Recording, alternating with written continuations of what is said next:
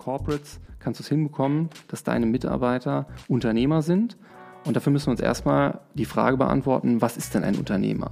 Ja, aus meiner Sicht ist ein Unternehmer ein Problemlöser. Also der beste Verkäufer, wie du richtig sagst, ist lange nicht die beste Führungskraft. Das ist ein ganz anderes Skillset, was du brauchst. Ähm, wenn du Führungskraft wirst, dann interessiert es deine Mitarbeiter nicht, wie gut du bist, wie gut du die Sachen kannst, sondern die interessiert nur, wie gut kannst du denen helfen, ihren Job zu machen, ihr bessere Ergebnisse zu erreichen. Wenn du dann zehn Mitarbeiter hast, dann ist es nicht so, dass zehn Mitarbeiter für dich arbeiten, sondern du arbeitest für zehn Mitarbeiter. Und das sind alles so Einstellungsthemen, die du erstmal auch verstehen musst, wenn du aus einem Team heraus dann Führungskraft wirst. Trotzdem gibt es, glaube ich, ein paar, sag ich mal, harte Fakten, wo man sagt, daran mache ich persönlich jetzt fest, ob jemand ein angenehmer Chef ist oder nicht. Zum Beispiel Berechenbarkeit. Ich will, dass wenn ich den Patrick anspreche, dann weiß ich, der ist jetzt nicht launig, ich weiß, wofür kann ich ihn ansprechen und es ist montags genau das gleiche wie freitags und äh, ich bekomme halt eine immer, sag ich mal, ähm, nicht mal so und mal so eine Antwort. Vertrieb würde ich eher eine ungelernte Verkäuferin oder einen ungelernten Verkäufer einstellen, der sehr fleißig ist und ein nettes, ehrliches Lächeln hat, als ein Doktorand, eine Doktorandin, die sich super ernst nimmt und nicht freundlich daherkommt. Weil einfach die Einstellung Menschen gegenüber und das Mindset des, des Verkäufers schon, sag ich mal, 70 Prozent der Miete sind, ob du erfolgreich bist oder nicht. Marc Bartsch liefert ab. Ihr habt es gerade schon gehört. Es geht heute nicht so sehr um die Person, so ein bisschen zurückhaltend, sondern es geht um Content, Content, Content. Nämlich um äh, Führung. Äh, Marc selber ist Entrepreneur, würde ich jetzt mal so behaupten, also Unternehmer im Unternehmen und äh, zeigt auf, wie er mit Teams umgeht, wie er Menschen entwickelt und äh, entscheidet und vor allen Dingen auch, wie er oder wie man ein Chef wird, den die Leute nicht verlassen. Und das ist in der heutigen Zeit, glaube ich, ein super Trick. Also Geiler Content, hört rein. Zum Schluss gibt es noch einen kleinen Hinweis von ihm, wie man äh, Uhren, sehr begehrte Uhren, ich nenne jetzt hier keine Namen, zum Listenpreis bekommt. Ist vielleicht für den einen oder anderen auch noch interessant, kommt zum Schluss. Also haut rein, wir tauchen direkt mal hier rein in das Ding. Let's go!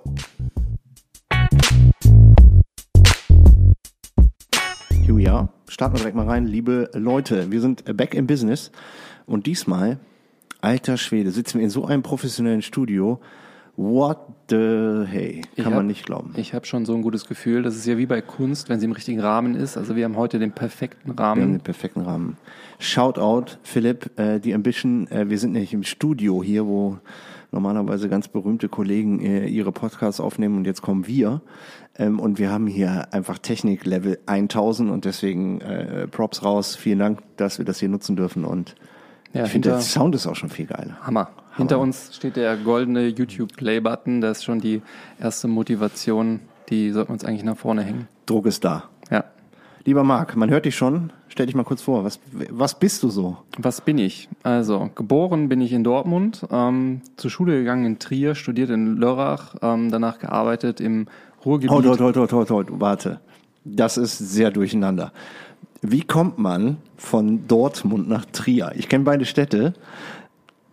Ist ein Unterschied. Ja, genau. Also ähm, genau dieses Durcheinander wollte ich gleich einmal erklären und auflösen, weil ich ähm, in den letzten Jahren, glaube ich, siebenmal umgezogen bin und, ähm, und das oft. Ja, häufig ähm, beruflich motiviert äh, umgezogen und jetzt seit vier Jahren in dem schönen Düsseldorf bin.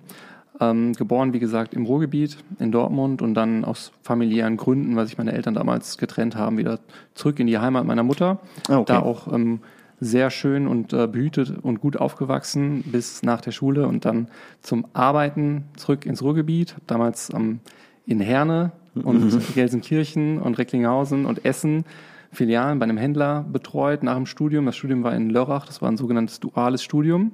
Okay. Wo ich dann ähm, quasi mit 23 Jahren das erste Mal dort direkt nach dem Studium als leitender Angestellter für fünf Filialen und 100 Mitarbeiter verantwortlich sein durfte. Das bedeutet, ähm, ja, da kam ich sehr schnell in dieser Unternehmenssituation zu verhältnismäßig viel Verantwortung. Aber drei, also mit 23 ist das schon ein ganz schöner Stiefel. Ist das ein Standardprogramm? Also ich meine, finde ich schon arg viel. Das ist tatsächlich da ein Standardprogramm. Das ist mittlerweile sogar, kann das sein, dass die Kollegen, die das jetzt machen, noch jünger sind. Ähm, ich hatte auch damals natürlich dann direkt mit der Situation zu tun, dass meine erste Filialleitung am Tag, in dem ich sie kennengelernt habe, mir gesagt hat, so, du bist sieben Jahre jünger als mein jüngster Sohn. Scheiße. Und ähm, ja, dann durfte ich natürlich lernen, dass man die Autorität als junge Führungskraft nicht hat, wie sie der Papst hat aufgrund des Amtes, sondern dass so eine junge Führungskraft sich die Autorität, die geschenkte Autorität auch erstmal arbeiten muss. Ja, vor allen Dingen, äh, ich weiß jetzt nicht, wie das in deinem Business ist bei uns. Äh, ich komme jetzt aus dem Hotelbusiness und da ist es der Fall, dass natürlich viele aufstrebende junge Talente, die dann auch äh, manchmal Jobs bekommen, weil es halt keinen anderen gibt, ja? äh, die stehen dann da und sind dann Abteilungsleiter, whatever, und dann steht da so ein alteingesessener Mitarbeiter, Mitarbeiterin, ähm, die dann sagt so, in der dann zeigt er erstmal was ganz. Genau. Und äh, das ist auch ziemlich genau die Situation, die ich damals vor ja, mittlerweile über zehn Jahren halt ähm, vorgefunden habe. Und ich hatte dann ein Gespräch, an das ich mich jetzt noch sehr gut erinnere, mit meinem allerersten Vorgesetzten, der dann genau dieses Beispiel, was ich eben genannt habe, mit dem Papst, der die Autorität, der hat aufgrund seines Amtes, der gesagt, du ja, als junger, junger Padawan, jung, junge Führungskraft, musst dir deine Autorität oder darfst dir deine Autorität hier erstmal arbeiten. Und zwar aus drei Komponenten. Er hat es sehr vereinfacht, hat gesagt, das ist einmal Fachkompetenz, Methodenkompetenz und das Wichtigste.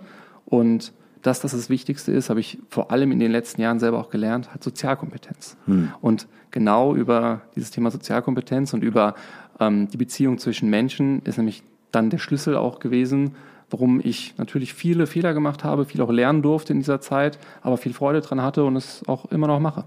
Aber wie kommt denn das Thema Sozialkompetenz, jetzt leite ich das mal von mir oder von anderen ab, das ist ja auch so ein bisschen äh, Try and Error. Also ich meine, man kann das gut im Blut haben, dass man da so ein Gespür für hat, auf jeden Fall. Aber das lernst du ja nicht. Also man muss ja auch durch so Stresssituationen erstmal durch. Ne? Man, dieses Kopf durch die Wand, jetzt habe ich hier die Hosen an, tralala, und dann nicht funktioniert und äh, Absolut. Grenzen lernen und so. Das sind natürlich so Dinge, die dann erst passieren mit der Zeit, oder? Ja, richtig. Also was du sagst, Trial and Error, also ich kann behaupten, fast alles, was ich jetzt kann oder gelernt habe, habe ich durch Fehler gelernt. Entweder durch Fehler, die ich selber gemacht habe, oder aber auch, dass ich bei jemand anderem eine Vorgehensweise gesehen habe, wo ich gesagt habe, hey, der hat es einfach besser gemacht. So mache ich es beim nächsten Mal auch. Mhm. Das heißt, das war dann nicht ein kolossaler Fehler von mir, aber ich sehe, ah, das hätte man noch besser machen können. Dann kommt noch smoother, noch smarter zu einem Ziel. Ja. Und ähm, ja, das war dann ein langer eine lange Lernkurve, eine relativ steile Lernkurve, die ist auch noch lange nicht zu Ende. Aber ähm, ja, wer früh anfängt, kann halt früh anfangen zu lernen. Ja, ja, das ist grundsätzlich mal richtig. Aber wie bist du jetzt, äh, jetzt sind wir schon mitten hier im Content, Leute, so schnell sind wir ja normalerweise gar nicht, ne? Ich mal ein bisschen Rewind the Selector. Ähm, wie hast du den Weg entschieden? Also das war nach dem Studium oder wie, wie bist du? Du bist in Handel. Also du bist genau. grundsätzlich genau. mal im Handel, das genau. hat mit Lebensmittel, whatever zu tun, oder? Also genau, das war damals, damals war das Einzelhandel, mittlerweile bin ich im Großhandel.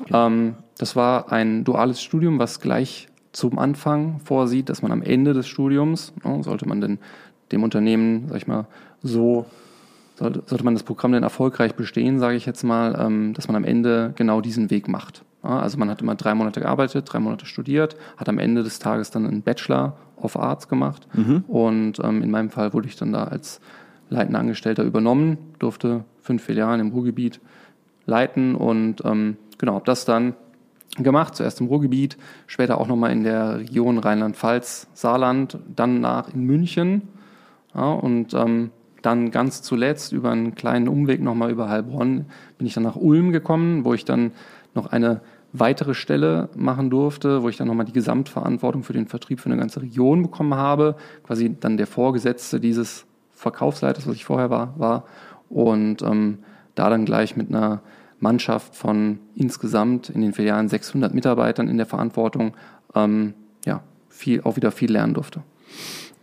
Jetzt ist aber die Zahl an Mitarbeitern in dem System, wo du tätig warst, ja nicht so mega ausschlaggebend, glaube ich, weil viele Dinge ja prozessgesteuert sind. Ne? Ganz richtig. So, das heißt, richtig. du weißt, Ware kommt an, Regal muss eingeräumt werden, bla bla bla. Kassierer, so mhm. und so viele Leute an der Kasse heißt, da muss man Kasse schnell besetzen, damit man den mhm. Pen löst und so. Das sind ja viele Dinge, die sind vorgegeben. Genau. Trotzdem also, muss man die alle im Griff haben, natürlich. Mhm. Krankenstand, Kollegen nicht im Regen stehen lassen und so weiter und so fort. Kann ich mir gut mhm. vorstellen. Aber ähm, Absolut. Also du hast absolut recht. 600 Mitarbeiter, das ist jetzt erstmal kein, ist einfach nur im Handel kann man das glaube ich ganz gut vergleichen im Einzelhandel. Jetzt im Großhandel ist die Leitungsspanne wieder deutlich geringer. Trotzdem ein vergleichbare, vergleichbare Aufgabe oder vergleichbarer Verantwortungsbereich. Das heißt, nur wie viele Mitarbeiter es sind, ist nicht ausschlaggebend.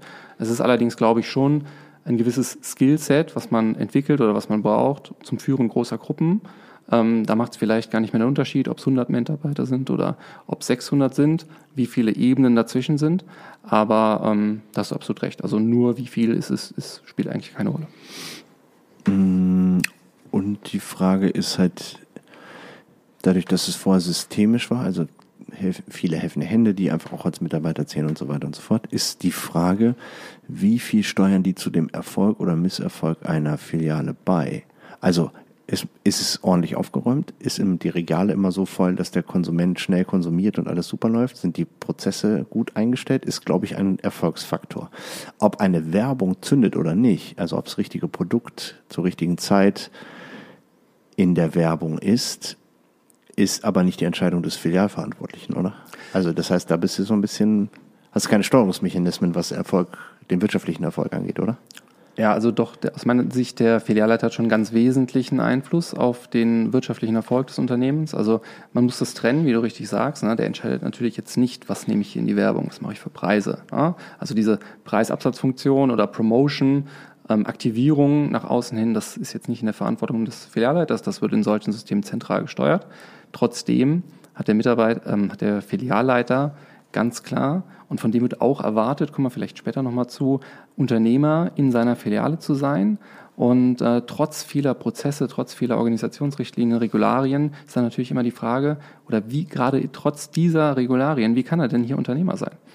Und aus meiner Sicht ist es schon auch da ganz klar, der Filialleiter in der, in der Form zeichnet sich durch die Qualität seiner Mitarbeiter aus. Wenn da jeder morgens kommt, total Bock hat, total durchzieht, ähm, dann A, ist das natürlich ein Effizienzgewinn in der Filiale. B, merken das die Kunden zum Thema Freundlichkeit. Die Kunden kommen wieder, neue Kunden, die erstmalig kommen, kommen wieder. Die Filiale ist sauberer, weil die Leute es gerne machen. Und dieses klassische Thema im Handel in dem, oder in dem Retail-Handel. Wie viele Leute kommen, wie viel kaufen die und kommen sie wieder. Ja, das heißt, wenn die, wenn die Kunden einmal reinkommen, finden sie die komplette Ware hier. Das ist Verantwortung des Filialleiters. Also hat er richtig bestellt. Ist die Ware frisch? Das ist auch die Filialleiterverantwortung. Mhm. Ähm, ist das komplette Sortiment da? Und wird er an der Kasse freundlich bedient? Sind genug Mitarbeiter da? Und wenn dieses, diese Experience, die du hast, die du häufig vielleicht auch mal nicht hast im Supermarkt, wenn die perfekt ist, dann kommst du auch wieder, dann gehst du da gerne hin. Und das ist absolutes Business von einem Filialleiter.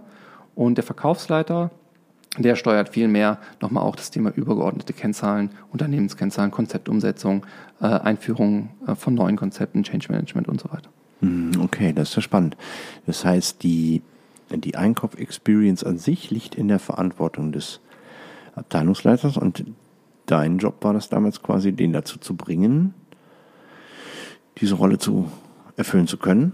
Also Genau, mein Job. Lernen? lernen die das automatisch? Also wie, wie ist so eine Karriere in so einem Einzelhandel, wenn es, ob, ob das jetzt Discount oder was auch immer ist, ist egal. Aber mhm. ist die, ist die so, dass man sich da hocharbeitet? Wird man dafür eingestellt als Filialleiter oder ist das sowas, was von innen raus wächst?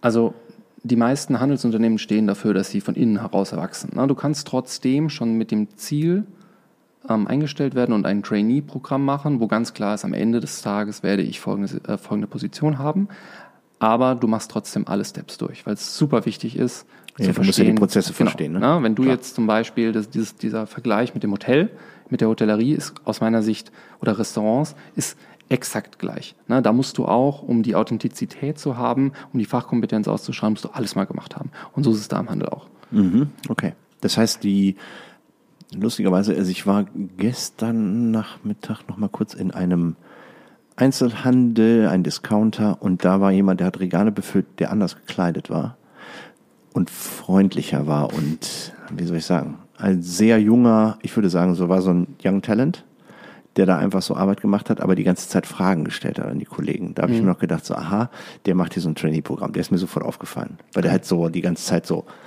geguckt hat, dass die Geschwindigkeit steht, aber dann gefragt hat, warum ist das so, warum ist das nicht so, warum ist das so. Und das ist quasi das, so ein potenzieller. Genau, genau. Das könnte so jemand gewesen mhm. sein, der da entweder ein Trainee-Programm macht oder, oder auch was anderes. Ja. Und dann äh, bist du dafür verantwortlich und dann macht das ja auch Sinn mit den Zahlen, mit dem Ansteuern. Das heißt, als du hattest in deiner, wenn du da für fünf Filialen verantwortlich bist, hast du am Ende des Tages fünf Direct Reports, oder? Weil die da drunter genau. liegen ja nicht direkt in deiner Verantwortung. Genau, ja. Auch wenn es jetzt 600 Mitarbeiter sind. Genau. Also bei Filiale fünf Filialen sind das nur 100 Mitarbeiter. Ne? Okay, also das heißt, du hast fünf Direct äh, Reports und die da drunter sind dann die 20 Teilzeitkräfte, Kassierer genau, und gibt es genau. ja auch mhm. viele Frauen und Leute, die halt nur so Nebenjobs machen oder Halbtagskräfte sind. Ne? Das genau, ist ja, genau. Ich, da wird mehr auf, ne? wenn du sagst, wir haben hier vielleicht zehn Vollzeitkräfte zu besetzen, dann wird da eher auf Teilzeitkräfte gesetzt. Ist ja auch klar, um die Flexibilität zu haben. Viele Leute wollen nur Teilzeit arbeiten und ähm, genau. Also das ist immer so eine Kombination. Es gibt auch Vollzeitkräfte, aber auch viele Teilzeit. War das damals schon ein Pain, die richtigen Leute zu finden? Also ich meine, es hat sich ja ein bisschen also ich frage jetzt natürlich nicht ganz uneigennütz, weil das ist ja mein Metier, mhm. so Personal und Personalfragen. Und ich habe gestern noch einen Bericht gelesen in der Zeit. Da war ein großer Bericht darüber, so ähm, äh, Diversity im Job und äh, Gleichberechtigung und und und äh, äh, Männer sollen doch jetzt auch mal Platz machen für Frauen, was ja grundsätzlich alles gut ist. Mhm. Die wollen aber teilweise gar nicht, weil sie sagen, mein Fokus ist Familie, will ich haben mhm. und so weiter. Und du hast einfach das Problem, auch wenn das viele Probleme lösen würde in unserer Gesellschaft, was Jobs angeht, gerade im, auch im Handel, Einzelhandel, ähm, dass du die dazu gar nicht bewegt bekommst.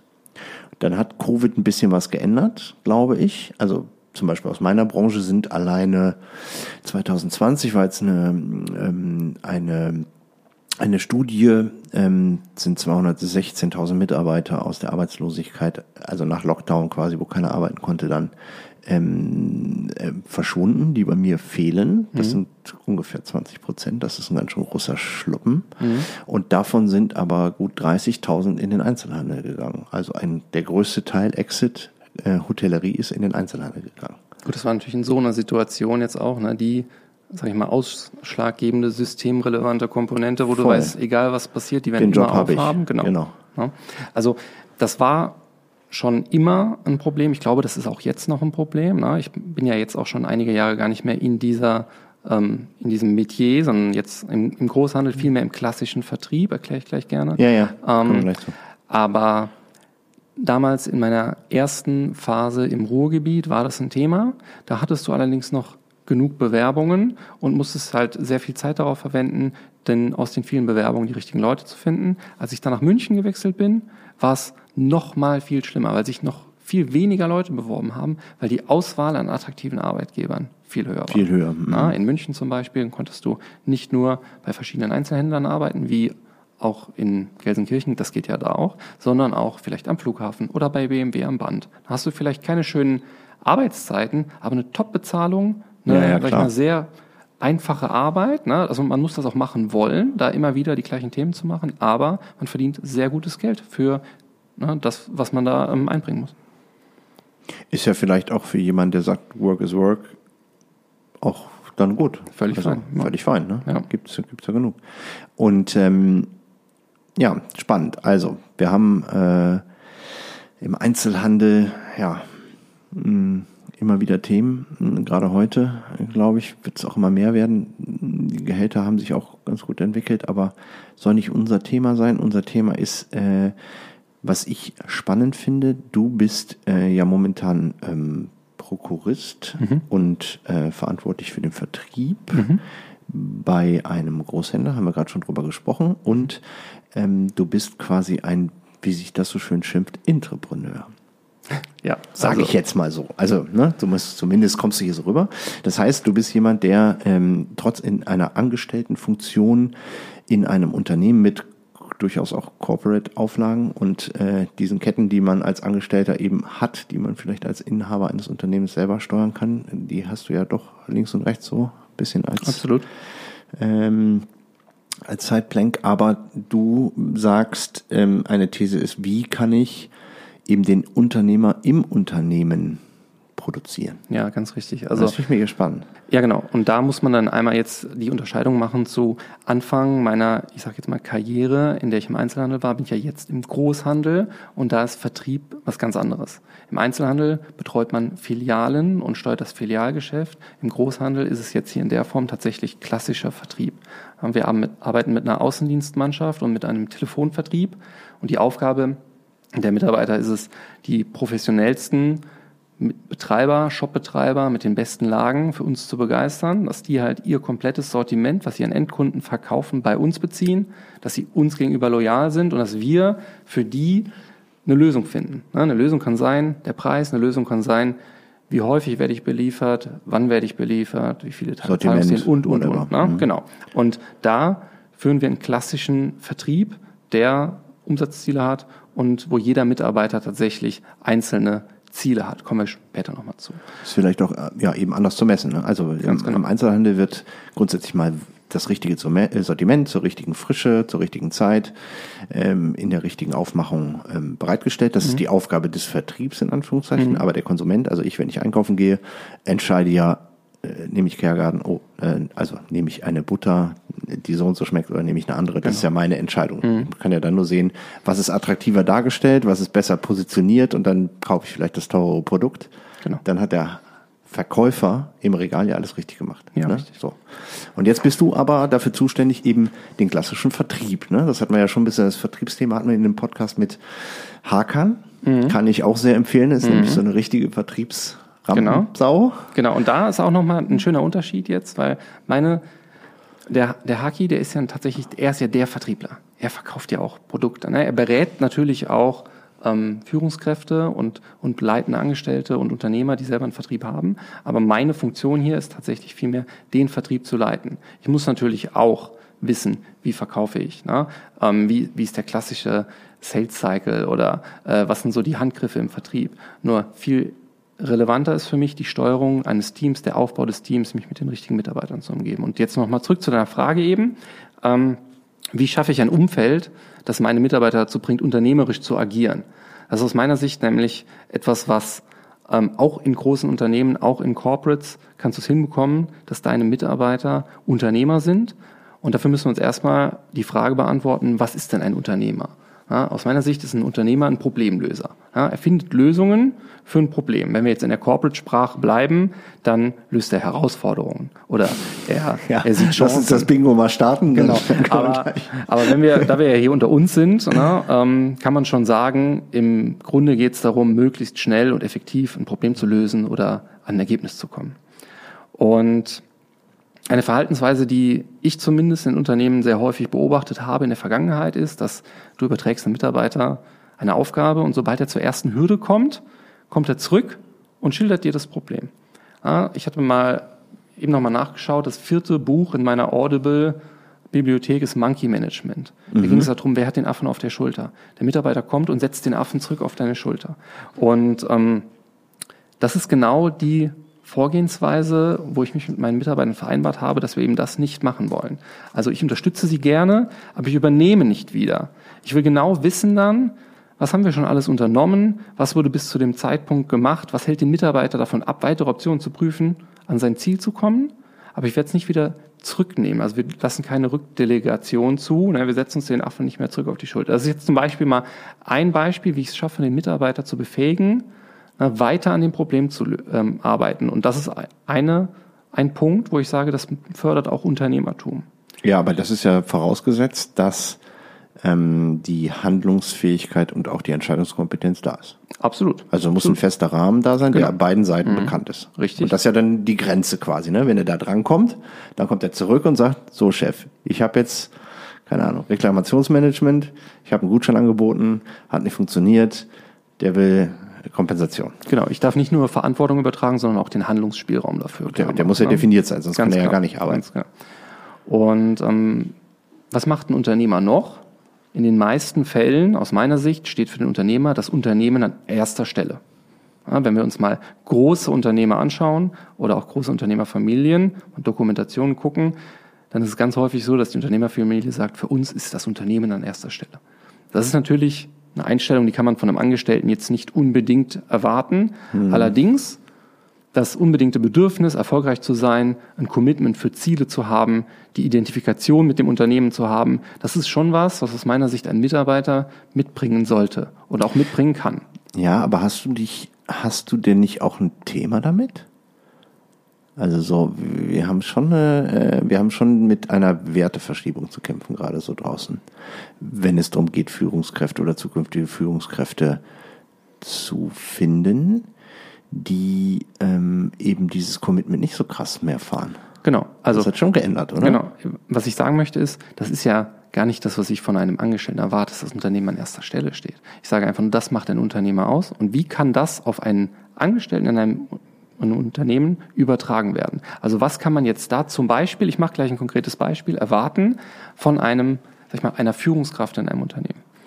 Ich habe vor zehn Jahren mal einen Vortrag von einem Franchise-Nehmer von McDonald's gehört. Mhm. Und der kam, der kam rein, hat sich vorgestellt und hat ähm, erstmal erklärt, ja, wie wird man Franchise-Nehmer und so weiter, hat gesagt, wofür er überall zuständig ist, was seine Verantwortung da ist und hat dann gesagt, neben der Verantwortung für die Mitarbeiter, für die Prozesse, für den Umsatz und so weiter, bin ich aber auch Mr. McDonald's in der Region. Ob ich mit meinem Sohn am Spielfeld dran stehe oder ob ich beim Bäcker in der, in der Kasse äh, an der Schlange stehe oder wie auch immer, ich bin das Gesicht für McDonald's in meiner Region. Und genauso muss ich auftreten. Und das ist zum Beispiel etwas, was ich auch von meinen Führungskräften, von meinen Mitarbeitern in ihrer Rolle, in ihrem Gebiet erwarte. Und ein konkretes Beispiel ist, was wir vereinbart haben, gerade um dieses, ähm, um nochmal auf dieses Thema zurückzukommen, Talents. Wie finde ich die richtigen Mitarbeiter? Wir haben das übernommen, weil es einer meiner Führungskräfte besonders gut gemacht hat. Er hat sieben Jahre lang zu dem Mitarbeiter eines Wettbewerbers Kontakt gehalten und hat immer wieder mal wieder mit ihm Kaffee getrunken, war mal Mittagessen, hat einfach mal angerufen, wie geht's, wie läuft's bei dir? Er hatte keine Stelle zu besetzen bei uns. Aber er wusste, das ist ein Talent. Mhm. Und irgendwann kommt der Moment, da werde ich ihm ein Angebot machen. Und das zog sich da über sieben Jahre. Das ist jetzt schon outstanding, muss man sagen. Und dann haben wir den Mitarbeiter irgendwann eingestellt, sogar voll während Corona. Wir hatten eigentlich ähm, Aufnahmestopp, wir wollten keine Mitarbeiter einstellen, aber dann war die Situation, wir hatten ihm schon eine Zusage gemacht und haben dann gesagt, so jetzt ziehen wir auch durch. Wir haben den eingestellt und er hat trotz Corona ein riesengroßes Gebiet quasi mitgebracht neuen Umsatz, frischen, frischen Umsatz, frische Kunden. Und aus diesem Learning haben wir dann unter allen Führungskräften vereinbart, wir wollen, dass jeder von euch mindestens einen potenziellen Bewerber in seinem privaten Netzwerk hat. Das heißt, du fängst an und baust zu Leuten aus der Branche, sei es ähm, Vertriebler aus der Industrie oder von Wettbewerber oder wo auch immer, Kontakte auf, gehst mal mit denen Kaffee trinken, unverbindlich, ähm, lernst die kennen, baust vielleicht eine persönliche Beziehung auf, gar nicht mit dem Ziel, jetzt sofort ein Jobangebot zu machen. Aber wenn dann mal nach einem halben Jahr, nach einem Jahr, nach zwei Jahren irgendwann eine Option ist in deinem Gebiet, dann musst, bist du nicht darauf angewiesen, in diesen Unternehmensstrukturen zu denken, zu sagen, ja, ich schalte jetzt eine Bewerbung und sobald HR, genau, sobald HR mir dann was einstellt ja. in mein Tool, habe ich jemanden. Nee, du schöpfst dann aus deinem privaten Netzwerk. Und das haben wir vor über einem Jahr eingeführt. Die Kollegen haben das wirklich sehr gut umgesetzt und jetzt haben wir schon mehrere Einstellungen sehr zeitnah machen können, weil die Führungskräfte in ihrer Region, in dem Netzwerk, was sie sich aufgebaut haben, schon wussten, wenn ich mal eine Option brauche, dann greife ich auf den zurück. Und das sind Top-Leute. Mhm, okay, also quasi auf das ja, Active Sourcing, nur gut, das ist ja mehr als Active Sourcing. Ne? Das ist ja quasi schon, schon so ein bisschen Gardening. Das ist aus meiner Sicht ein Beispiel für Unternehmertum im Unternehmen. Wenn du in deiner Region sagst, ich habe hier ein Netzwerk für zukünftige Optionen über den Tellerrand hinaus, irgendwann werde ich auf diese Person zurückgreifen, vielleicht auch nicht. Aber wenn ich in der Situation bin, war ich so proaktiv und dann kann ich agieren. Und dann muss ich mich nicht hinsetzen und sagen, ja, könnt ihr mir mal irgendwie in mein SAP-Tool eine Bewerbung einstellen, dass ich mal meine Stelle besetzen kann. So, ich mal zurückgelehnt und nicht proaktiv, sondern dieses proaktive Netzwerk aufbauen und vor Ort derjenige sein, der fürs Unternehmen steht, da ein Netzwerk zu haben. Das ist jetzt ein Beispiel nur. Mhm, aber ist ja schon ein gutes Beispiel. Wie kannst du denn ähm, von dir aus dieses ähm, Cover My Ass, was es ja auch durchaus gibt, ähm, wie kann man, wie kann man das ausstellen? Also Cover My Ass heißt, es gibt ja auch Leute, die ihren Job und ihre Position nach unten absichern. Mhm. wenn ich mir Top-Talente ranzüchte, also wenn ich den Weg gehe und gucke, wen haben wir so äh, äh, im Bekanntenkreis, auch bei Wettbewerbern meinetwegen, die wirklich tolle Talente sind, dann kann man sich ja theoretisch auch seinen eigenen, seinen eigenen Stuhl absägen. Ja, ich glaube, das ist, ähm, also das ist eine, eine, wie soll ich sagen, das ist ein Risiko, was, glaube ich, auch einige der Führungskräfte, mit denen ich das besprochen habe, mit denen wir das vereinbart haben, auch gesehen haben. Ich bin nur fest davon überzeugt, dass wir immer wieder für gute Performer auch neue Optionen im Unternehmen haben werden. Und dass wenn jemand reinkommt, gerade letzte Woche hatten wir ein Bewerbungsgespräch mit einem Vertriebler, da war dann der Vertriebler als Bewerber, die Führungskraft und ich. Und dann hat er, haben wir gefragt, ja, was sind denn deine Ambitionen? Wo willst du denn hin? Und er hat gesagt, hm, ja, ich will jetzt nicht am Stuhl sägen hier von meinem zukünftigen Vorgesetzten, aber irgendwann, und dann hat er ganz, sag ich mal, zurückhaltend gesagt, so in fünf, sechs Jahren, da sage ich, du kannst auch sagen, in anderthalb, in zwei Jahren. Das ist völlig in Ordnung. Sagen, Real Talk. Genau. Morgen. Ja, nein, es ist doch toll, eine Ambition zu haben. Und das sind, dann habe ich eine ganz andere, kann ich eine ganz andere Erwartungshaltung auch schon an diese Person haben, wenn ich weiß, der hat große Ambitionen. Von daher finde ich das total richtig und ich glaube, dass es ein, dass eine falsche Einstellung ist, wenn man sagt, ich will mich nicht mit ambitionierten Leuten umgeben. Ich will nicht die, sag ich mal, Talente hochziehen, weil ich Angst habe, ähm, dass ich dann nein, nein, nein, gebe ich dir ja völlig recht. Also aus unternehmerischer Sicht ist es genau richtig, eben diese Leute zu suchen, weil die sind die, die es nach vorne bringen. Aber du hast halt in einem Unternehmen, und da kommt es halt auch ein bisschen auf die Größe an, auf den Koeffizienten, hast du halt Leute, die eben nicht dieses äh, Entrepreneurship Denken haben oder nur bedingt, nämlich nur um ihre eigene Funktion. Und das äh, gilt es ja zu berücksichtigen. Also je größer deine, deine Mannschaft ist, mhm. desto höher ist die Wahrscheinlichkeit, dass jemand dabei ist, der äh, sich selber abcovert. Richtig. Nur du hast ja eben gesagt, guck mal, 600 Mitarbeiter, dann hast du 10 Direct Reports. Das stimmt. Und deshalb sage ich immer, jeder in seinem Verantwortungsbereich fängt mal an. Ich fange mal an mit meinen jetzt neun Direct Reports. Und da gucke ich, dass die alle die richtige Einstellung haben. Und jeder von denen hat wieder neun. Und der muss ja auch wieder auf neun gucken. Und ich muss ja gar nicht auf 100 Leute gucken, nee, nee, sondern klar. ich gucke auf den Verantwortungsbereich und sorge dafür, dass da die Einstellung, das Mindset stimmt. Ich will noch eine andere, ein anderes Beispiel machen für, was verstehe ich unter Unternehmertum in, im Unternehmen. Mhm, warte, warte, lass uns eine kurz, einmal kurz, tauchst du eine Etage tiefer ab? Also wie, wie entdeckst du ähm, Talente in deinem Sales-Team, die nicht dein Direktreport sind? Ich Siehst du das an Zahlen, an KPIs? Was ist der Mechanismus, der die, der die, also, weil ich eben das mhm. Thema ich hatte, es gibt einen Katalysator dazwischen mhm. und je stärker der funktioniert, desto mehr kann der filtern. Zahlen sind ein absoluter Hygienefaktor, die müssen stimmen. Ja. Aber ausschlaggebend ist, möchte der Mitarbeiter? Will der sich weiterentwickeln? Dann gucken wir jetzt mal vielleicht, ähm, ohne zu sehr in Hierarchien zu denken, aber mal zwei Ebenen runter, dass, dass man sagt, so, da ist jemand, der hat Ambitionen. Ähm, so, in der Regel sind das die Leute, ne, also Ausnahmen bestätigen die Regel, aber in der Regel sind das die Leute, die ohnehin gute Zahlen bringen, weil sie Lust haben auf ihren Job, weil sie fleißig sind und mhm. weil sie sich weiterentwickeln wollen. So, jetzt aber nur, weil man gute Zahlen bringt, heißt es nicht unbedingt, dass man ein Talent ist für weiterführende Positionen. Es Voll kann nicht. ja nee, genau, nee, gar nicht. Es ja. kann ja auch sein, dass man das gar nicht möchte. Es kann dass ja sein, man dass man sich genau. total gut da aufgehoben fühlt. Ja. Andersrum, und das ist auch eine weitere Vorgehensweise, die ich mit meinen Führungskräften vereinbart habe, dass wir gesagt haben, wir geben Talenten, die wollen, die entsprechende Bühne dafür. Weil in Unternehmen ist es super wichtig, gesehen zu werden, die Präsenz zu zeigen. Da sage ich, nicht nur ich muss überzeugt sein, dass der, ich sage jetzt irgendeinen Namen, Patrick, dass unser Vertriebler Patrick ein Top-Typ ist und vielleicht auch Führungskraft sein könnte, sondern auch mein Vorgesetzter muss überzeugt sein, der Vorstand muss überzeugt sein, vielleicht müssen auch ein paar meiner Kollegen überzeugt, dass sie den Namen schon mal gehört haben.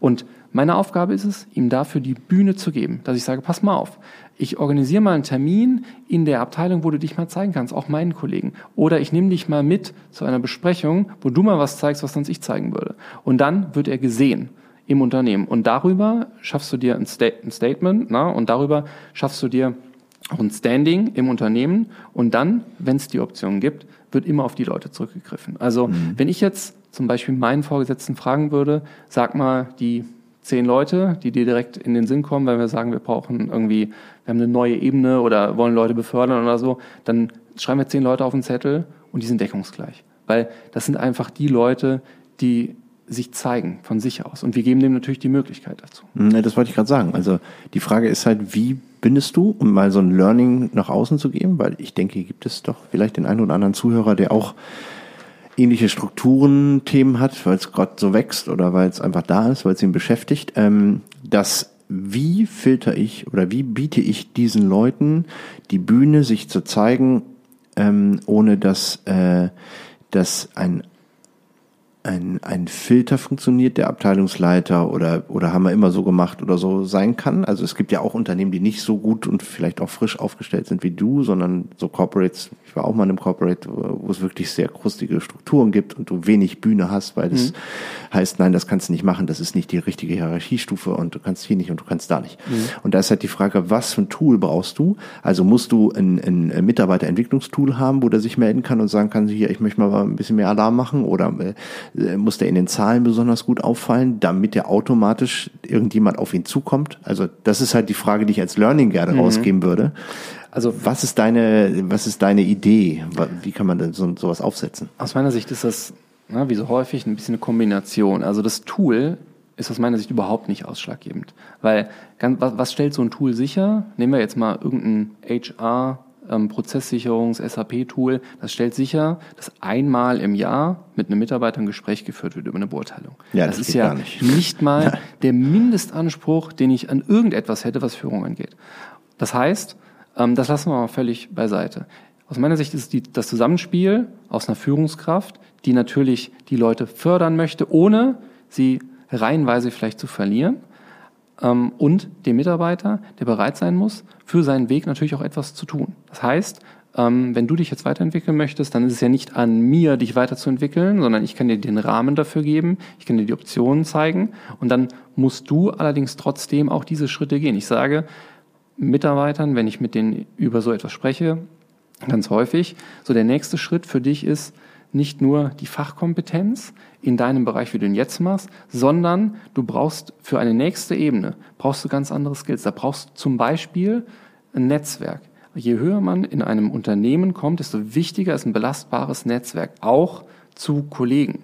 Ja, weil, sag ich mal, in kleinen Teams bist du als Führungskraft für dein Team verantwortlich. Dann gehst du eine Ebene höher, dann hast du jemanden, der für ein Team verantwortlich bist, dann verteidigst du deine Themen vielleicht auch unter deinen, The unter deinen Kollegen in deiner Geschäftsleitung oder in deinem Vorstand. Und dann wird es viel wichtiger, auch, sage ich mal, funktionierende Beziehungen zu Kollegen zu haben. Und dann sage ich den Mitarbeitern, die sich weiterentwickeln wollen, fang doch schon mal an, in Anführungsstrichen Sponsoren zu suchen, die dich gut finden aus anderen Abteilungen. Und das darf nicht konstruiert sein, das sollte auch nicht anbiedernd sein, aber man kann ja, wenn man sich etwas Zeit nimmt, auch mal hin, ähm, hingehen und sagen, so, jetzt mache ich einfach mal einen, da einen Praxistag oder lerne den mal kennen oder nehme mir einfach mal vor, auf dem nächsten Sommerfest lerne ich mal drei neue Leute kennen und dann gucke ich mal, wer da so Spannendes dabei war.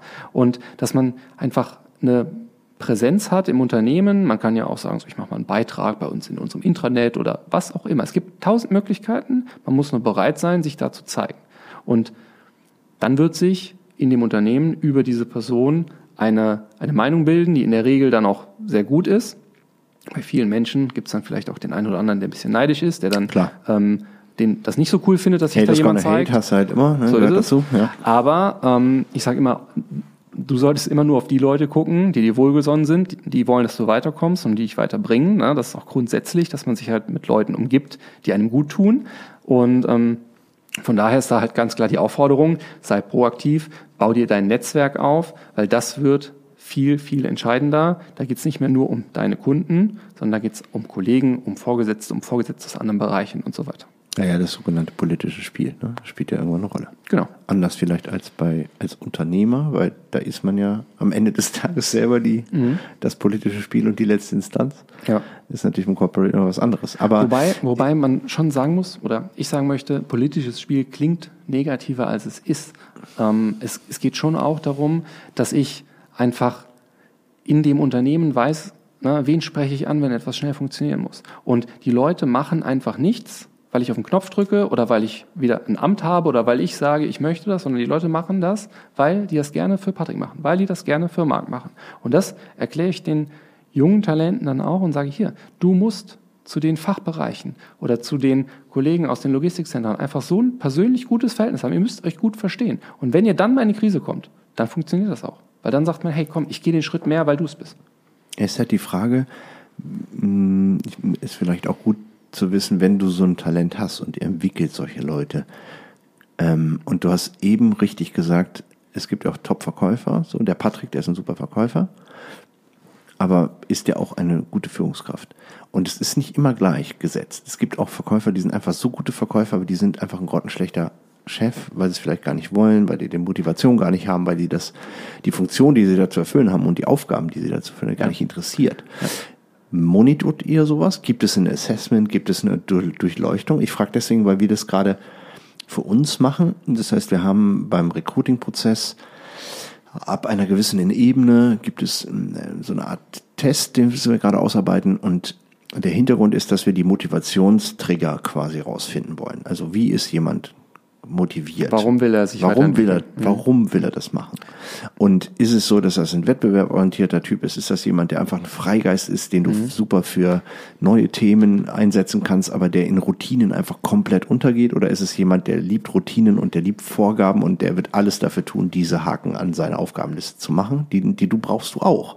Also du brauchst jede einzelne Facette in einem Unternehmen, Richtig. aber nicht jeder wird in der Rolle, die er dann irgendwann bekommt, glücklich. Und das ist halt die Frage, monitort ihr das? Gibt es ein Tool dafür? Wird das gemacht oder habt ihr das nicht, noch nicht? Also es ist natürlich unsere Aufgabe, das rauszufinden. Ne? Also was motiviert den Mitarbeiter? Also der beste Verkäufer, wie du richtig sagst, ist lange nicht die beste Führungskraft. Das ist ein ganz anderes Skillset, was du brauchst.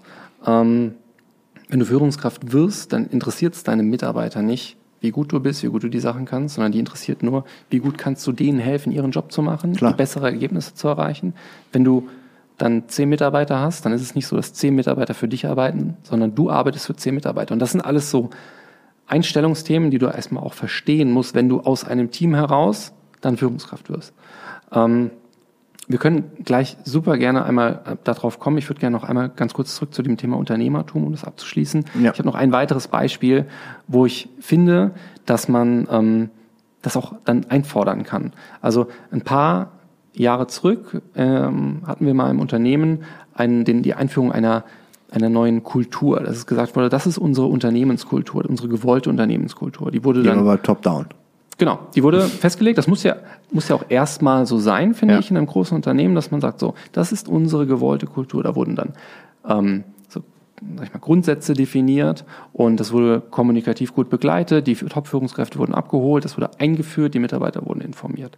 Und dann sind einige Wochen vergangen und irgendwann kommt einer meiner Mitarbeiter zu mir und sagt, Marc, hast du noch mal was zum Thema Kultur gehört? Wann passiert denn da die nächste Maßnahme? Und das war für mich so ein ausschlaggebender Punkt, wo ich gesagt habe, das ist genau die falsche Frage eigentlich, die du stellst. Du musst dir die Frage stellen, wenn du jetzt das nächste Mal ins Headquarter fährst, dann würdest du ja nicht in den Aufzug steigen, dann steht unser Vorstandsvorsitzender da, du stellst dich daneben und fragst ihn, wann macht ihr eigentlich mal wieder was zum Thema Kultur? Vielmehr solltest du als Führungskraft, das war eine Führungskraft, die das gefragt hat, auf die Frage vorbereitet sein, wenn ihr dann da steht und dich fragt der Vorstandsvorsitzende, hör mal Patrick, was hast du denn eigentlich, seitdem wir es drüber gesprochen haben, das letzte Mal getan in deinem Verantwortungsbereich, um auf die Kultur einzuzahlen? Das heißt, in dem Moment, wo das Unternehmen sich mal den Aufschlag macht, und mit das Unternehmen meine ich dann ein Vorstand, eine Geschäftsleitung, ne, derjenige, der in letzter Distan äh, mhm. Instanz auch eine Strategie oder eine Kultur definiert, ähm, solltest du proaktiv diesen Ball aufnehmen und sagen, was kann ich ganz genau, ganz konkret tun in meinem Verantwortungsbereich, um damit schon mal anzufangen. Weil wenn jeder in seinem dann doch kleinen Verantwortungsbereich anfängt und das ist wieder aus meiner Sicht Unternehmertum, dass ich sage, was kann ich jetzt tun, um darauf einzuzahlen, dann lebt die Kultur und dann wird etwas draus. Und man darf dann nicht zurückgelehnt da sitzen und sagen, ja, jetzt warte ich mal ab, was da Hab als ich aber lange nichts mehr über Kultur genau. gehört hier von genau. euch. Ja. Und genau mit dieser, na, mit dieser, mit dieser Mindset-Shift ähm, ist er dann tatsächlich auch hingegangen oder wir auch gemeinsam hingegangen, dass wir dann gesagt haben, so, dann nehmen wir uns jetzt mal die Kulturthemen vor. Eins von denen war zum Beispiel auch Unternehmertum und haben gesagt, so, jetzt jeder in seinem Verantwortungsbereich, Verkaufsleiter, Gebietsverkaufsleiter, was können wir konkret in unserem Tagesgeschäft tun, um darauf positiv einzuzahlen. Und auf diese Vorgehensweisen haben wir uns dann committed und gesagt, so, das ist jetzt schon mal unser Anfang, losgelöst davon, was jetzt noch an Kommunikation kommt. Und auch das ist aus meiner Sicht, dass jeder in seinem Verantwortungsbereich anfängt, sich da, wo er einen Einfluss hat, direkt damit beschäftigt und schon mal loslegt. Aus meiner Sicht auch Unternehmertum in Unternehmen, den kann man erwarten, den kann man vorleben, muss man vorleben und dann kann man ihn noch einfordern. Und ähm, genau, also das ist so das Thema. Grundsätzlich muss der Mitarbeiter sein Mindset dafür, finde ich, schon mal haben. Also muss positiv dem Unternehmen gegenüber eingestellt sein.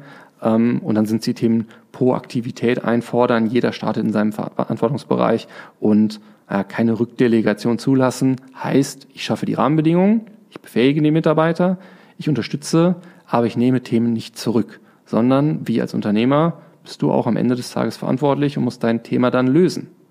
Absolut, äh, gebe ich dir äh, recht. Und genau das sind eben auch ähm, manchmal Themen, die wir im Recruiting, wenn wir so ein Audit haben, dann, ähm, dann finden wir meinetwegen eine gute oder eine sehr starke mittlere Führungskultur manchmal, darunter aber dann gar nicht. Und dann frage ich, warum? Und dann sagt man ja, weil die mittlere Struktur so stark ist, dass sie aber immer wieder Themen zurücknimmt. Und das ist dann der sogenannte, wir nennen das Feuerwehreffekt bei uns. Das heißt, mhm. wenn es irgendwo richtig brennt, dann rufen die nun die mittlere Struktur an und der kommt dann mit so einem riesen Feuerwehrlöschzug angefahren und löscht das ganze Problem und das jeden Tag. Das heißt, die müssen sich in der untersten Ebene gar nicht den Kopf machen, das Problem zu lösen, sondern die rufen einfach die 112. Genau. Und dann kommt da schon einer. Genau. Und das ist eben genau das, was eben äh, dann auch dafür gesorgt hat, in unserem Fall, wo wir es letztens hatten, dass eben ähm, in der untersten Ebene Mitarbeiter da waren, die gesagt haben, Work is Work, die, hat, die, hat, die haben auch null Ambition gehabt, irgendwas zu machen, sondern die haben gesagt, wenn es ein Problem gibt, dann rufe ich die 112 und lösen das für mich. Die hatten gar nicht die Ambitionen und diese Mitarbeiter haben sich dann gehäuft. Und das ist dann ein richtiges Problem, weil die dann nochmal zu motivieren, äh, heißt, da muss er richtig, da muss man mit der Brechstrenge dann irgendwann rangehen. Genau. Oder da jemanden implementieren, der dann eben da nicht untergeht in dieser Genau, das, das, ist aber ja nicht das ursächliche Problem dieser untersten Ebene, sondern nee, das nee, ursächliche das Problem dafür. Genau, genau, ja. das ist das Problem. Genau. Das ist nämlich jemand, der nicht abgeben kann, der alles selber löst äh, und, und dafür sorgt, dass äh, unten drunter einfach kein, kein Gras mehr wächst, weil, weil da die Sonne die ganze Zeit genommen wird. Ja. Das hilft ja nichts. Ja. ja okay, gehe ich, geh ich bei. Wie ist denn... Ähm, Du hast eben gesprochen über das Entrepreneurship und Unternehmer am Unternehmer. Jetzt ist natürlich das Angenehme, also das Unangenehme eines Unternehmertums ist natürlich, man hat immer die Verantwortung für den ganzen Scheiß den ganzen Tag. Und wenn es nicht läuft, ist man noch dreimal äh, am Wochenende am Start. Ähm, das ist ja nicht unbedingt beim Angestellten so zu finden, was auch völlig in Ordnung ist, muss auch nicht, sonst wäre er nämlich selbstständig.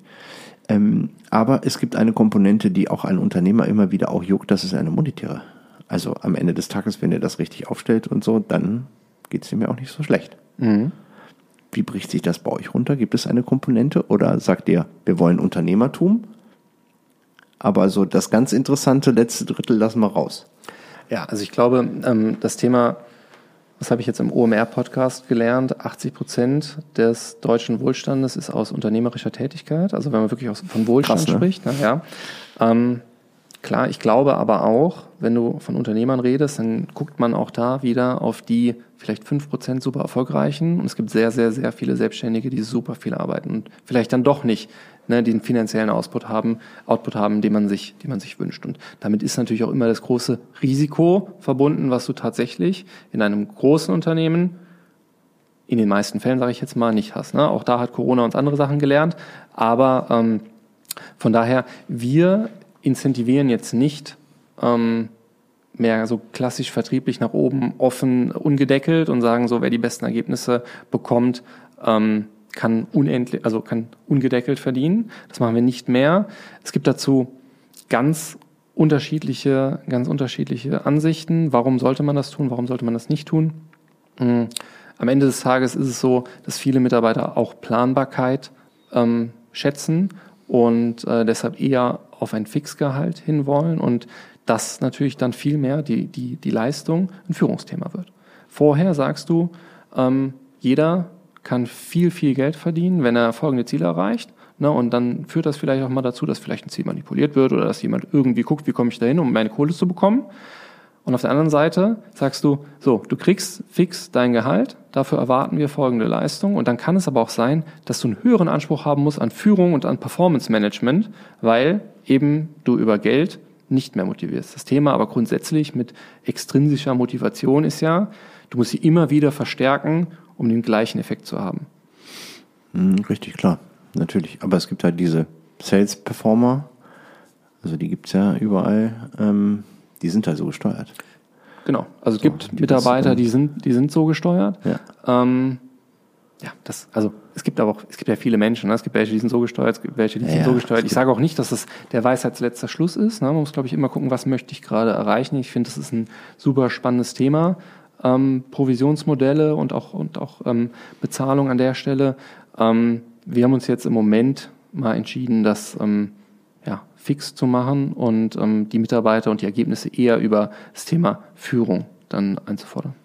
Also eher über Soft, also das werden wir wahrscheinlich eine Zielvereinbarung haben, wo dann Ziele zu definieren sind genau. und die sind aber dann nicht in klassischen KPIs ableitbar an Größe, Umsatz, Ertrag, sondern doch auch. Also da kommen wir so ein bisschen, allem, da kommen wir so ein bisschen auch zu dem Thema, ne, wie steuert man denn ein großes Team? Ne? Mhm. Und ähm, aus meiner Sicht ist es gerade bei sehr großen Gruppen so, dass du dann nicht mehr derjenige sein solltest, der einfach nur vorne wegläuft und die Band läuft hinterher und marschiert, sondern es geht vielmehr darum, den Menschen dort ein klares Zielbild zu vermitteln und sie zu begeistern und die Themen, die du erreichen willst, auch umsetzbar zu machen. Ja? Ähm, weil wir haben sehr viele Themen, die sehr komplex sind und dann geht es darum, runter zu kaskadieren und zu sagen, ja, was ist denn wie ich mal, konsumierbar oder, oder umzusetzen. Und ähm, dann geht es dann angefangen mit den Rahmenbedingungen und natürlich auch wieder der Befähigung der Mitarbeiter bis hin einfach zu einem Commitment. Mit welchen Hebeln wollen wir jetzt arbeiten, um unser Ziel zu erreichen? Das Thema Commitment ist aus meiner Sicht gerade bei großen Gruppen super wichtig. Wenn wir sagen, wir wollen folgende Kennzahl ins Ziel bekommen, dann schaffen wir das nur, wenn jeder mitzieht.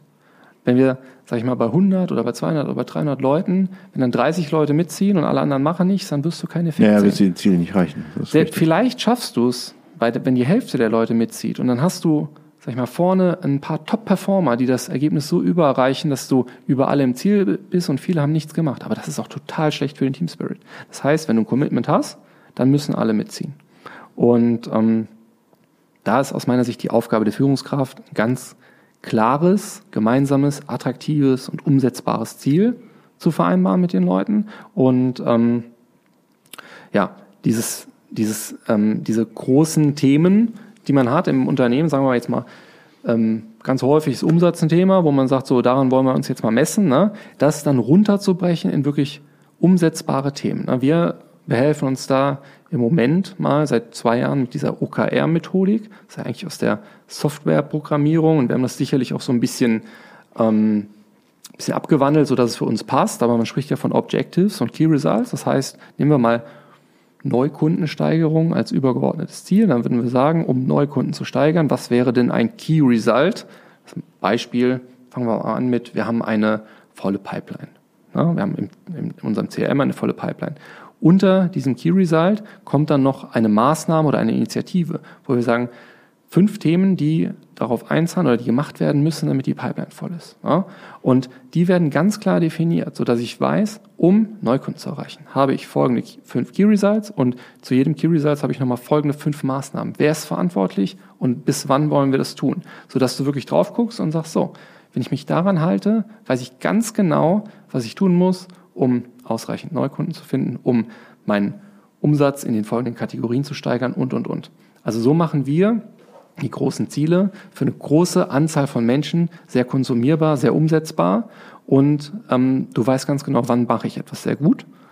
Und ich bin auch total offen dafür, wenn jemand sagt, ich brauche das alles nicht, ich mache auf meine Art und Weise noch bessere Ergebnisse, dann darf er das gerne zeigen. Aber es gibt natürlich auch viele Leute, die eben nicht sagen, ich weiß wie alles besser geht und ich, ich, ich mache es dann auch tatsächlich besser, sondern die freuen sich über die Orientierung, die du denen damit gibst.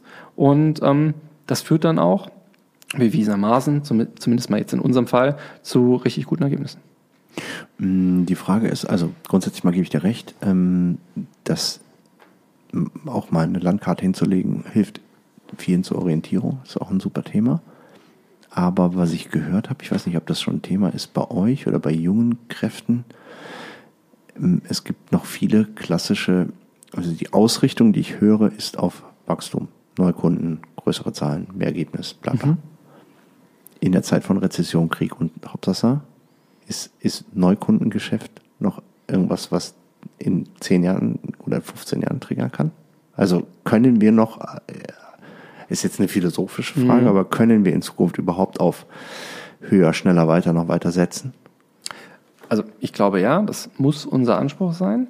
Ähm, wir hatten immer irgendwelche Themen, die es positiv oder negativ beeinflusst haben. Und am Ende des Tages ist ja so, wenn wir beide jetzt sagen, so, Patrick, wir wollen nächstes Jahr 50 Prozent Umsatzwachstum. Ja, dann sagst du, ja, aber ich habe so schwer. Sag ich, ich kenne die Rahmenbedingungen. Ohne die anderen Rahmenbedingungen hätte ich 150 erwartet. Na, das heißt, es geht ja darum, wie können wir in dem Spielfeld, was für uns jetzt gerade abgesteckt ist, optimal agieren. Und gerade weil es viele Themen gibt, die wir eben nicht beeinflussen können, ne, wie so eine Rezension, können wir beide jetzt nicht viel zu tun, können wir aber sagen, was ist denn unser optimaler, unsere optimale Vorgehensweise, um trotzdem ein, best, ein bestmögliches Ergebnis zu erreichen. Ne? Klar, das kann man, die Frage kann man stellen und einfach sagen, angepasst an die Rahmenbedingungen gibt es so und so viel. Die Vorgehensweise aber, äh, verändert sich nicht oder verändert sich vielleicht auch in Teilen. Vielleicht verändert sich das Ambitionsniveau, wo ich hin möchte. Klar, man muss schon auch realistisch sein. Auch wenn es immer gut ist, sehr ambitionierte Ziele zu haben, darf man es nicht überziehen. Aber ich glaube, dass es einfach ähm, darum geht, wenn man ja auch sagt, ja, wie, wie, wie schaffe ich es denn, eine große Gruppe von Menschen tatsächlich dazu zu bewegen, gemeinsam ambitioniert an einem Ziel zu arbeiten, dann müssen wir schon es schaffen, dass jeder genau weiß, was er zu tun hat, zu mhm. tun hätte, um es gut zu machen. Mhm.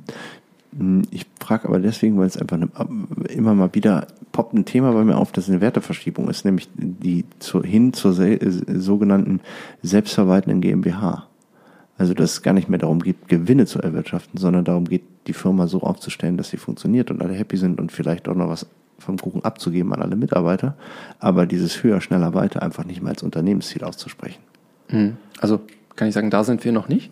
Mhm. Um, ja, aber ich, ich höre das immer mhm. wieder. Also ich meine, es gibt auch berühmte Podcaster, die mhm. äh, eine G Gesellschaft haben, die einfach nur zur Selbstverwaltung sind, den Unternehmenszweck ausdefiniert haben. Ja, absolut. Und ich habe ja auch, ähm, ich weiß, ich komme jetzt gerade nicht mehr drauf, wer es war, deshalb will ich keinen Namen nennen, aber zwei sehr erfolgreiche deutsche Unternehmer, die gesagt haben, die hunderte Millionen, die ich jetzt hier erschaffen habe durch meine Exits oder durch meine Unternehmen, die gebe ich alle in einen Nachhaltigkeitsfonds und meine, Mitar äh, meine meine Nachfolgen, ne, meine Kinder sind so abgesichert, ähm, dass sie natürlich ein gutes Einkommen haben, aber die hunderte Millionen brauchen die gar nicht. Das heißt, da geht es auch nicht mehr um ne, so viel wie möglich Vermögen anhäufen.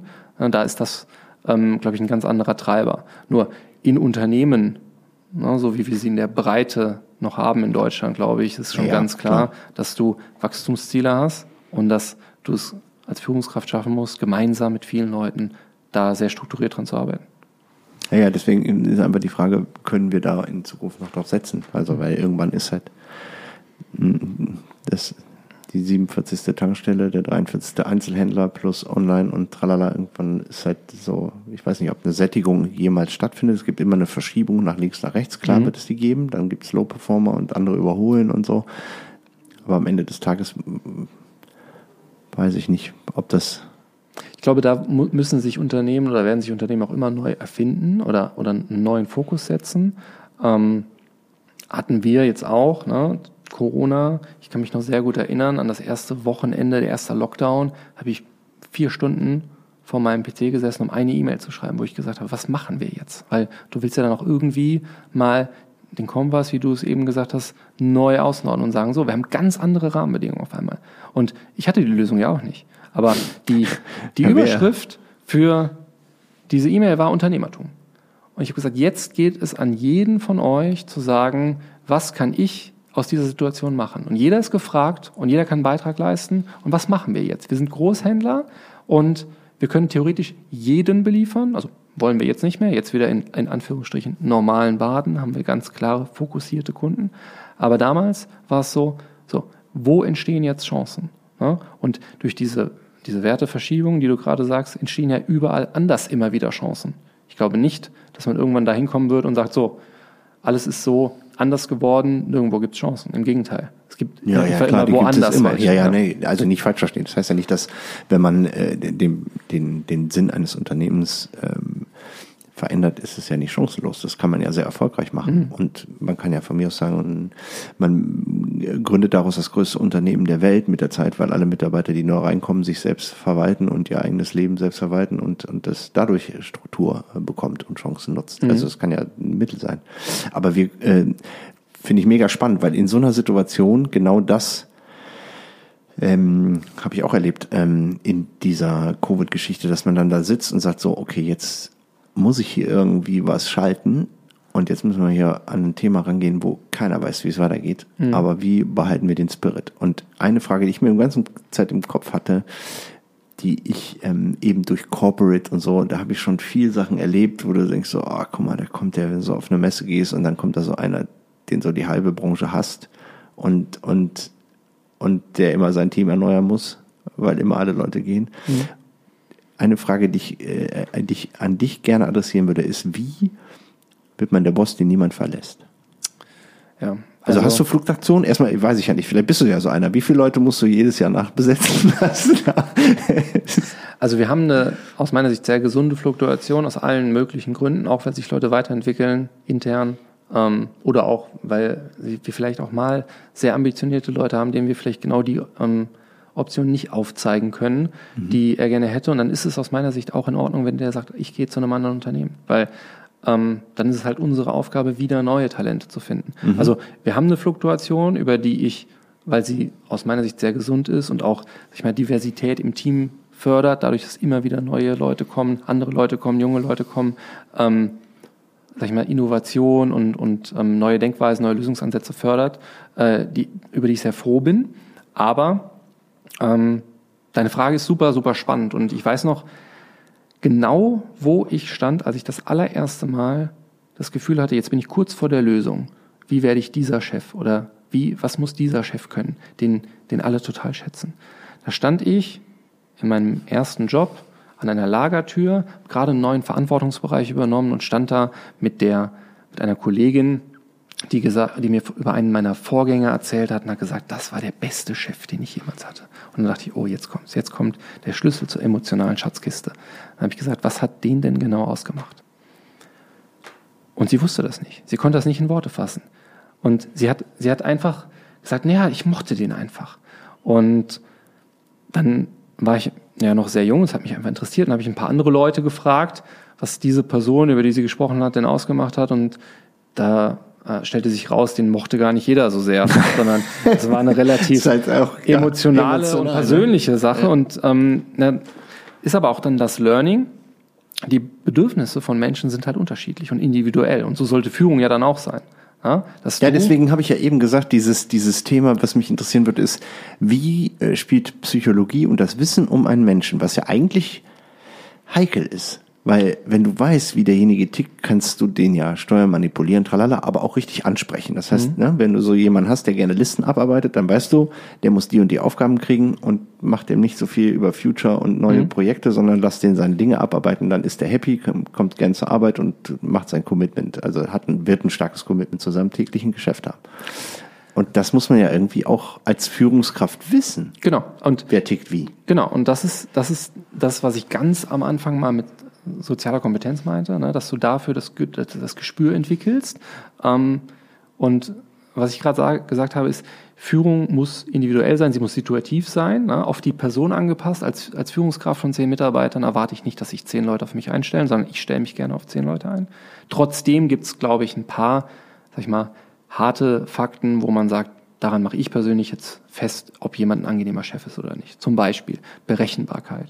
Ich will, dass wenn ich den Patrick anspreche, dann weiß ich, der ist jetzt nicht launig. Ich weiß, wofür kann ich ihn ansprechen und es ist montags genau das gleiche wie freitags. Und äh, ich bekomme halt eine immer, sag ich mal, ähm, nicht mal so und mal so eine Antwort. Führung das ist übrigens das Allerschlimmste. Sein, sie ne? muss situativ sein, ne? auf die äh, Person äh, ganz oft als, als Führungskraft von zehn Mitarbeitern erwarte ich nicht, dass ich zehn gerne Leute mich einstellen, sondern ich stelle mich gerne auf zehn Leute ein. Trotzdem gibt es, glaube ich, ein paar, sag ich mal, harte Fakten, wo man sagt, Daran mache ich persönlich jetzt fest, ob jemand ein angenehmer Chef ist oder nicht. Zum Beispiel Berechenbarkeit. Ich will, dass wenn ich den Patrick anspreche, dann weiß ich, der ist jetzt nicht launig. Ich weiß, wofür kann ich ihn ansprechen und es ist montags genau das gleiche wie freitags. Und äh, ich bekomme halt eine immer, sag ich mal, ähm, nicht mal so und mal so eine Antwort. Ähm, ich darf nicht der limitierende Faktor sein und das hat was mit Zuverlässigkeit zu tun. Dann jeder weiß es, die wenigsten machen es richtig Wertschätzung. Ne? Auch da, ich muss sagen, bei allem, was ich sage, habe ich überhaupt nicht den Anspruch, dass ich das perfekt mache. Ich glaube nur, dass das ein guter Weg wäre, es so zu tun. Aber Wertschätzung ist natürlich etwas, was auch, wenn es um Retention geht, Mitarbeiter dabei hält, gut, weiterhin gute Leistung zu machen. Wer will nicht ein konkretes, motivierendes Lob für eine Verhaltensweise oder für ein tolles Ergebnis bekommen? Ja, und einfach ein geil Top-Job, super ja. gelaufen. Einfach so zwischendurch mal. Also genau. nicht nur zu Weihnachten. Ne? Wichtig, wichtig ist, und das ist na, ähm, der Unterschied zwischen, habe ich jetzt hab ich ein bisschen mit, mit, aus gegebenem Anlass auch mit Kindererziehung beschäftigt. Ne? Ähm, der Unterschied zwischen Liebe und Lob ist, Liebe ist bedingungslos und Lob ist an eine Bedingung geknüpft. Das heißt, wenn du jemanden lobst, dann musst du immer ganz konkret sein und sagen, was genau hast du denn gut gemacht? Woran mache ich das fest? Nicht einfach nur so Top Job, sondern ey Patrick, dass du das genau so und so gemacht hast, hat uns super geholfen, hat uns richtig weitergebracht. Das, das fand ich mega gut. Und dann kannst du das auch verarbeiten. Das ist jetzt, sag ich mal, in der Psychologie für Kinder, aber warum sollte es für Erwachsene nicht auch gelten? Ja, gebe ich dir recht, weil du dann den konkreten Fall auch aufzeigst. Heißt oh. aber auch, äh, ja, muss ein gut vorbereitetes Feedback sein. Unbedingt. Unbedingt. Und ähm, aus meiner Sicht ist Führung ein Handwerk.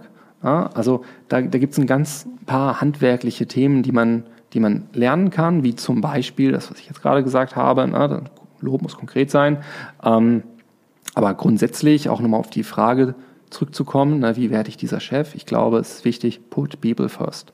Ja, es gibt einen guten Grund, warum du zwei Ohren hast, aber nur einen Mund. Das heißt, du musst den Leuten zuhören, du musst empathisch sein, du musst versuchen, sie zu verstehen. Na, erst verstehen und dann verstanden werden als, als Chef, nicht nur senden. Ja, auch da wieder, überhaupt nicht der Anspruch, dass ich das alles perfekt mache. Ich glaube nur, dass das richtig wäre, es so zu tun. Und so möchte ich auch sein, auch wenn ich es nicht immer schaffe. Und ähm, da ist natürlich auch wieder wichtig, was ich eben gesagt habe, Berechenbarkeit, also hier auch Consistency in the approach. Das heißt, du musst immer so sein und die Mitarbeiter müssen sich darauf verlassen können, dass du so bist. Auch später in, in, in vertrieblichen Vorgehensweisen geht es ja nicht nur darum, zu wissen, was man machen müsste, sondern es geht darum, es immer richtig zu tun. Mhm, genau, also einen Weg zu nutzen und ne, man sagt dieses schöne so, der, das Gras wird dann grün, wenn man es immer wieder, wenn man es immer wieder mäht. Also kontinuierlich das so zu machen. Aber wie, wie reflektierst du dich? Hast du jemanden, der, hast du Mentor, hast du jemanden, der im Team jemand ist, der dir Feedback gibt. Also du weißt ja, Feedback-Kultur hat ja zwei Seiten, ist ja mhm. Gegenstromverfahren und äh, und es gibt natürlich auch Leute, die können Feedback äh, ausdrücken und mhm. auch formulieren und das auch einem Chef gegenüber, was nicht sehr einfach ist. Mhm. Das können nicht viele. Viele machen das gar nicht erst, mhm. weil sie wissen, es gibt, könnte Ärger geben, wollen wir gar nicht erst. Ähm, und für einen selbst ist aber ja mega wichtig, einfach zu wissen, was ich da mache, läuft das überhaupt richtig. Mhm. Also man kann sich das ja nicht selber aus dem Rippen schneiden. Einer meiner ähm, Vorgesetzten hat mal zu mir gesagt, ich hasse Kritik aber gib sie mir bitte trotzdem, sonst kann ich nicht besser werden. Und ja, das ist hat, ja so. hat man auch gemerkt, wenn man mit ihm gesprochen hat. Eigentlich, der hasst das, wenn man dann mal was sagt. Und, aber er hat es in den meisten Fällen auch hinbekommen, es dann aufzunehmen. Und ja, es gibt bei uns im Unternehmen viele verschiedene strukturierte Möglichkeiten, Feedback zu bekommen. Zum Beispiel ein 360-Grad-Feedback nennt sich das, machen wir mit einem externen Dienstleister oder bewerten oder geben dir Feedback, bewerten ist ja falsch, aber geben dir strukturiert Feedback, sowohl deine Mitarbeiter als auch dein Vorgesetzter, als auch Kollegen, die du benennst als Feedbackgeber. Du musst mhm. natürlich vorher fragen, würdest du dir dafür die Zeit nehmen? Das dauert schon mal so eine halbe Stunde. Und da bekommt man einen wahnsinnig gut ausgearbeiteten ähm, ausgearbeiteten Bogen über das Fremdbild über dich. Und das wird dann sogar noch mit einem oder einer Coach nachbesprochen, wo du sagst, so, was hältst du jetzt davon? Was sagst du dazu? Und das Wichtigste ist natürlich, dass du erstmal für Feedback offen bist und auch dich selber reflektieren möchtest, dass du da auch weißt, ja, ich habe da vielleicht den einen oder anderen blinden Fleck oder ich habe noch Themen, wo ich mich weiterentwickeln kann. Und wenn du das hast, dann ist das zum Beispiel ein wahnsinnig gutes Tool. Ich habe das jetzt zweimal schon machen dürfen, erst vor kurzem wieder und ähm, habe das danach auch mit allen meinen Mitarbeitern offen angesprochen, weil ich gesagt habe, nur wenn ihr mir das auch losgelöst von so einem Feedback sagt, für das ich mich wahnsinnig bedankt habe, aber sagt mir das in der Situation. Ich verspreche euch, ich nehme es euch nicht übel. Aber ich muss das ja wissen, wenn du dich da gerade nicht wohlfühlst oder wenn ich aus der Situation heraus irgendwann mal sage, so, ähm, ja, die Meinung ist schön, aber jetzt machen wir es trotzdem so, weil wir müssen zu einem Ergebnis kommen, dann kannst du schon auch mal immer unter vier Augen, immer im richtigen Rahmen, nie vor vielen Leuten, möchte ich immer, aber dass man sagt, unter vier Augen kannst du mir jedes Feedback geben, was dich, ähm, was dich beschäftigt. Und dann verspreche ich dir, wirst du danach abrasiert. verspreche ich dir, nehme ich es dir nicht übel. Ähm, ja, weil man sagt ja nicht umsonst, it's lonely at the top. Je höher du kommst, desto weniger Leute hast du. Ja, ja, das ist ja genau das Problem, was viele haben. Ebenso, genau. dass du, dass du halt auf der anderen Seite die Verantwortung trägst, die Leute entwickeln sollst und so weiter und so fort, aber halb blind unterwegs bist, ob das alles so richtig funktioniert, wenn es nicht die Zahlen und äh, so gewisse KPIs gibt, die das bestätigen, heißt es ja nicht, fühlen sich alle wohl, ist es alles, ne? So. also, ehrliche Selbstreflexion ist aus meiner Sicht erfolgsentscheidend für eine Führungskraft, ne? immer offen zu sein für Feedback, Veränderungen, auch seine eigenen Vorgehensweisen, selbst wenn sie gut sind, immer wieder herauszufordern.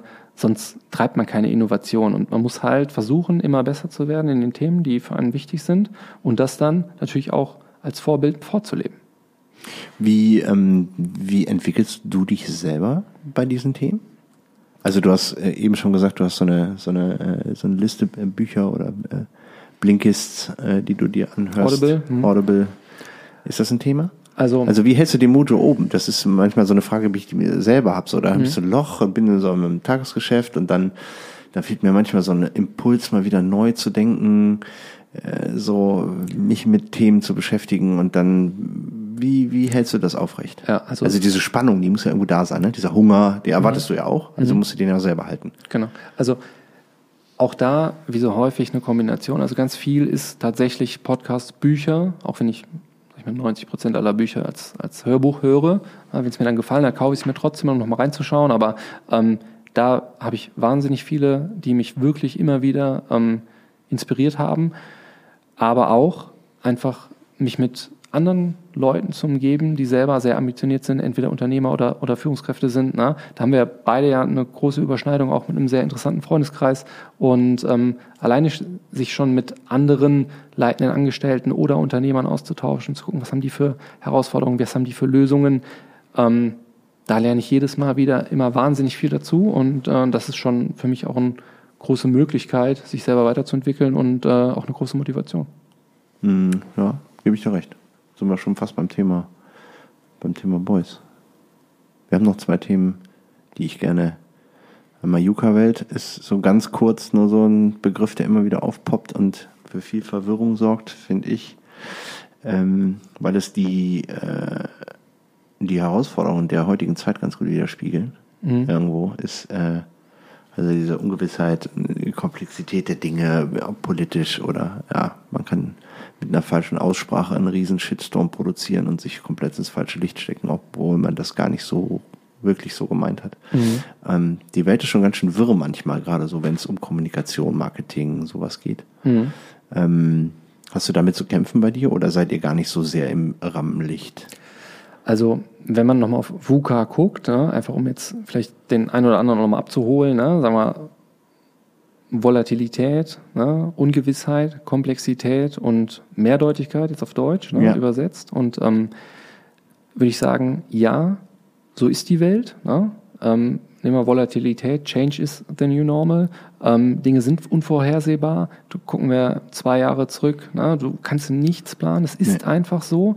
Ähm, Dinge werden immer komplexer, Zusammenhänge werden komplex. Du kannst nicht sagen, ich entscheide mich so, ohne, ohne dass vielleicht na, du hältst eine Sache hoch, ohne dass eine andere Sache vom Tisch fällt. Das ist auch so.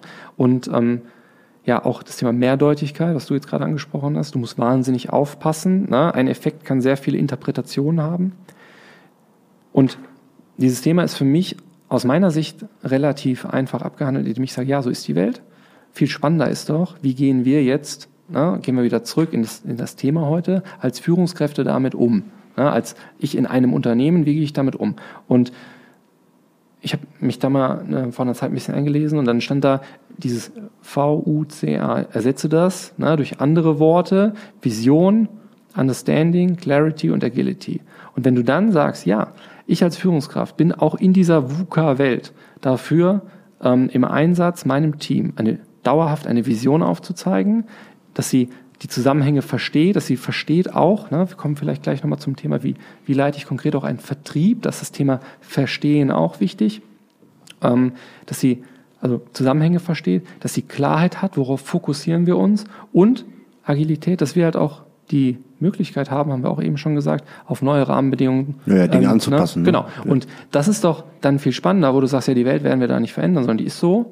Aber unsere Aufgabe ist es, damit vernünftig, also sag ich mal, genau in dieser Form umzugehen. Ne? Ich mhm. zeige eine klare Vision auf. Ich sorge dafür, dass klar ist, worauf wollen wir uns fokussieren, dass jeder verstanden hat, die Zusammenhänge, was muss er tun und ähm, dass wir halt immer wieder uns hinterfragen, Vorgehensweisen anpassen, agil bleiben und so weiter. Mhm. Das ist gute, äh, eine gute Ableitung ähm, dazu, weil ganz ehrlich, das Thema ist halt, je höher man kommt, desto dramatischer kommt das auf einen zurück. Mhm. Also die höher ist die Chance, dass du durch eine Äußerung, gerade wenn du Unternehmensleiter oder CEO oder Unternehmer bist, was auch immer, oder Abteilungsleiter, ist halt die Chance, dass du eben nicht nur das Jahresziel, du hast auch einen Fünfjahresplan, du musst es so, wo geht es in zehn Jahren hin? Es gibt strategische Dinge zu bearbeiten. In so einer Welt Pläne aufzustellen, ist ja wie blind zu fliegen. Mhm. Und ist echt eine Herausforderung, die auch in den letzten Jahren, jetzt bin ich ja auch nicht äh, Anfang 20, ähm, das so dramatisch und krass so viel gleichzeitig passiert, so das, das habe ich in meinem Leben noch nicht erlebt. Ja. Und das macht es natürlich noch schwieriger, um dann ein sicherer Hafen und eine, ein Leuchtturm zu sein für andere. Mhm. Ähm, deswegen finde ich das spannend, ist aber ein guter Ansatz auch, sich selber das, äh, eine, eine, klare Vision aufzusetzen und am Ende des Tages einfach die Action oder die Agility zu nutzen und zu sagen, und wenn es so kommt, dann müssen wir einen neuen Plan machen. Genau. Hat, hat man ja in deiner E-Mail, dann hat ja mhm. anscheinend auch funktioniert, so. Unternehmertum. Und ähm, Genau, wenn wir jetzt, ne, wenn du sagst, ja, wie ist denn der Plan? Ne? Ich würde auch noch ganz kurz, eben waren wir beim Thema, wie geht es grundsätzlich in der Führung große Gruppen? Ne? Meine, sag ich mal, mein Daily Business ist ja vor allem einen Vertrieb zu leiten. Und ähm, wenn wir da jetzt mal drauf schauen, würde ich auch sagen, im Vertrieb würde ich eher eine ungelernte Verkäuferin oder einen ungelernten Verkäufer einstellen, der sehr fleißig ist und ein nettes, ehrliches Lächeln hat, als ein Doktorand, eine Doktorandin, die sich super ernst nimmt und nicht freundlich daherkommt, weil einfach die Einstellung Menschen gegenüber und das Mindset des, des Verkäufers schon, sag ich mal, 70 Prozent der Miete sind, ob du erfolgreich bist oder nicht. Das ist so krass, oder? Trotzdem, so. also 100 Prozent. Ich habe ja. ich hab da gute Beispiele, wo ähm, ich Mitarbeiter habe im, im Vertrieb, die ähm, einfach, weil sie wollten, mit den gleichen, sag ich mal, mit den gleichen Rahmenbedingungen, mit den gleichen Mitteln ausgestattet wie alle anderen, aber in fünf Jahren ihr Gebiet verzehnfacht haben, weil sie einfach gesagt haben, hey, ich sehe die Chance, ich mache das jetzt, ich habe richtig Bock. Das sind genau die Leute, die, ne, die, das sind natürlich auch die Leuchttürme.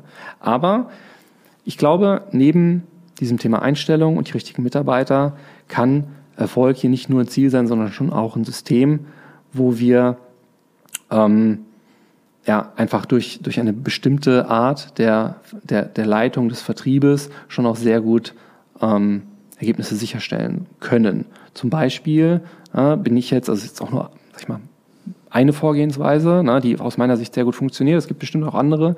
Aber wenn wir jetzt hingehen, ne, gerade auch nochmal in diesem Thema VUCA-Welt, Komplexität, wir gehen erstmal hin und sagen so, worauf fokussieren wir uns jetzt wirklich? In, ne, wir sind jetzt im Vertrieb.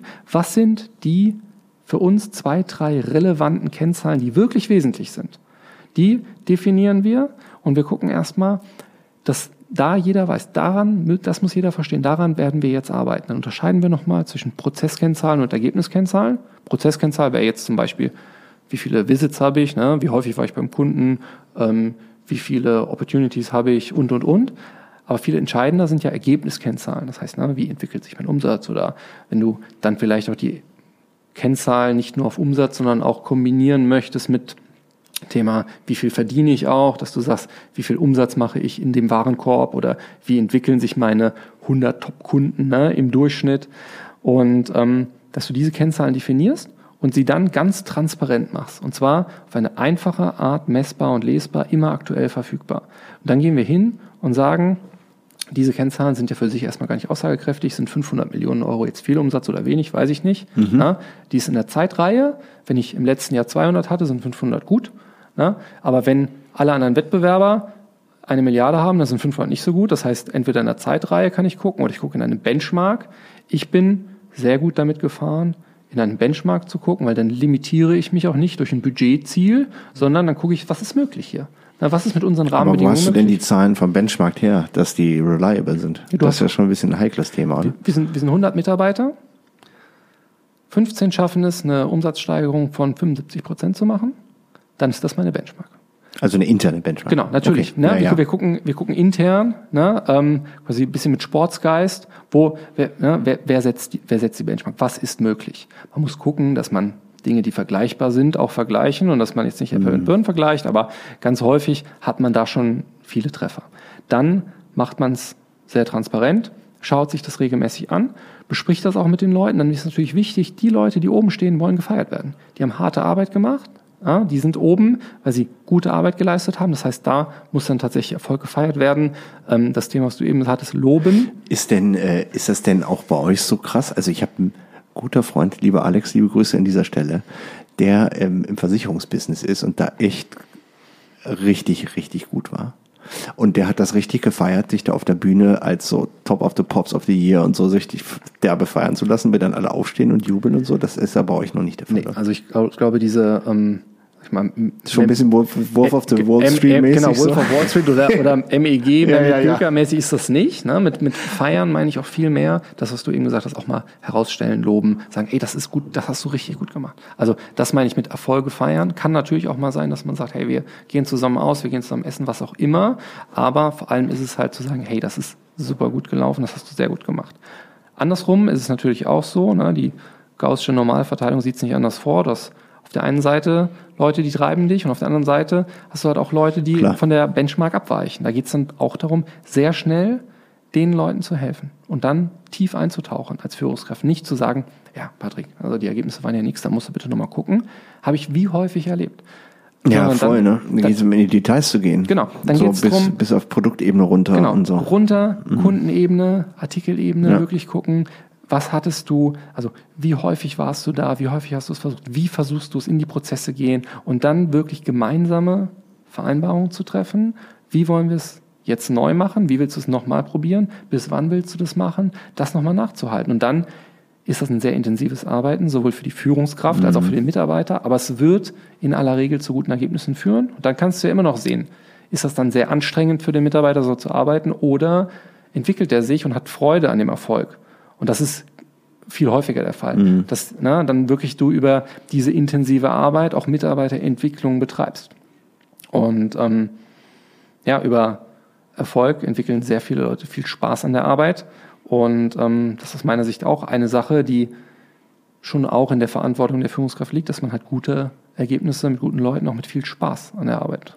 Absolut, ist auch wichtig, letztendlich. Weil wir doch mehr Zeit miteinander verbringen im täglichen Geschäft als im privaten, ne? Ja. Also, ist immer so. Ja, stark. Hast du ähm, ein Thema, auch gute Führungskraft, äh, strikte Reißleine? Also, wenn was gar nicht funktioniert. Wenn jemand nicht auf Ansprache, Änderung, Change, sowas.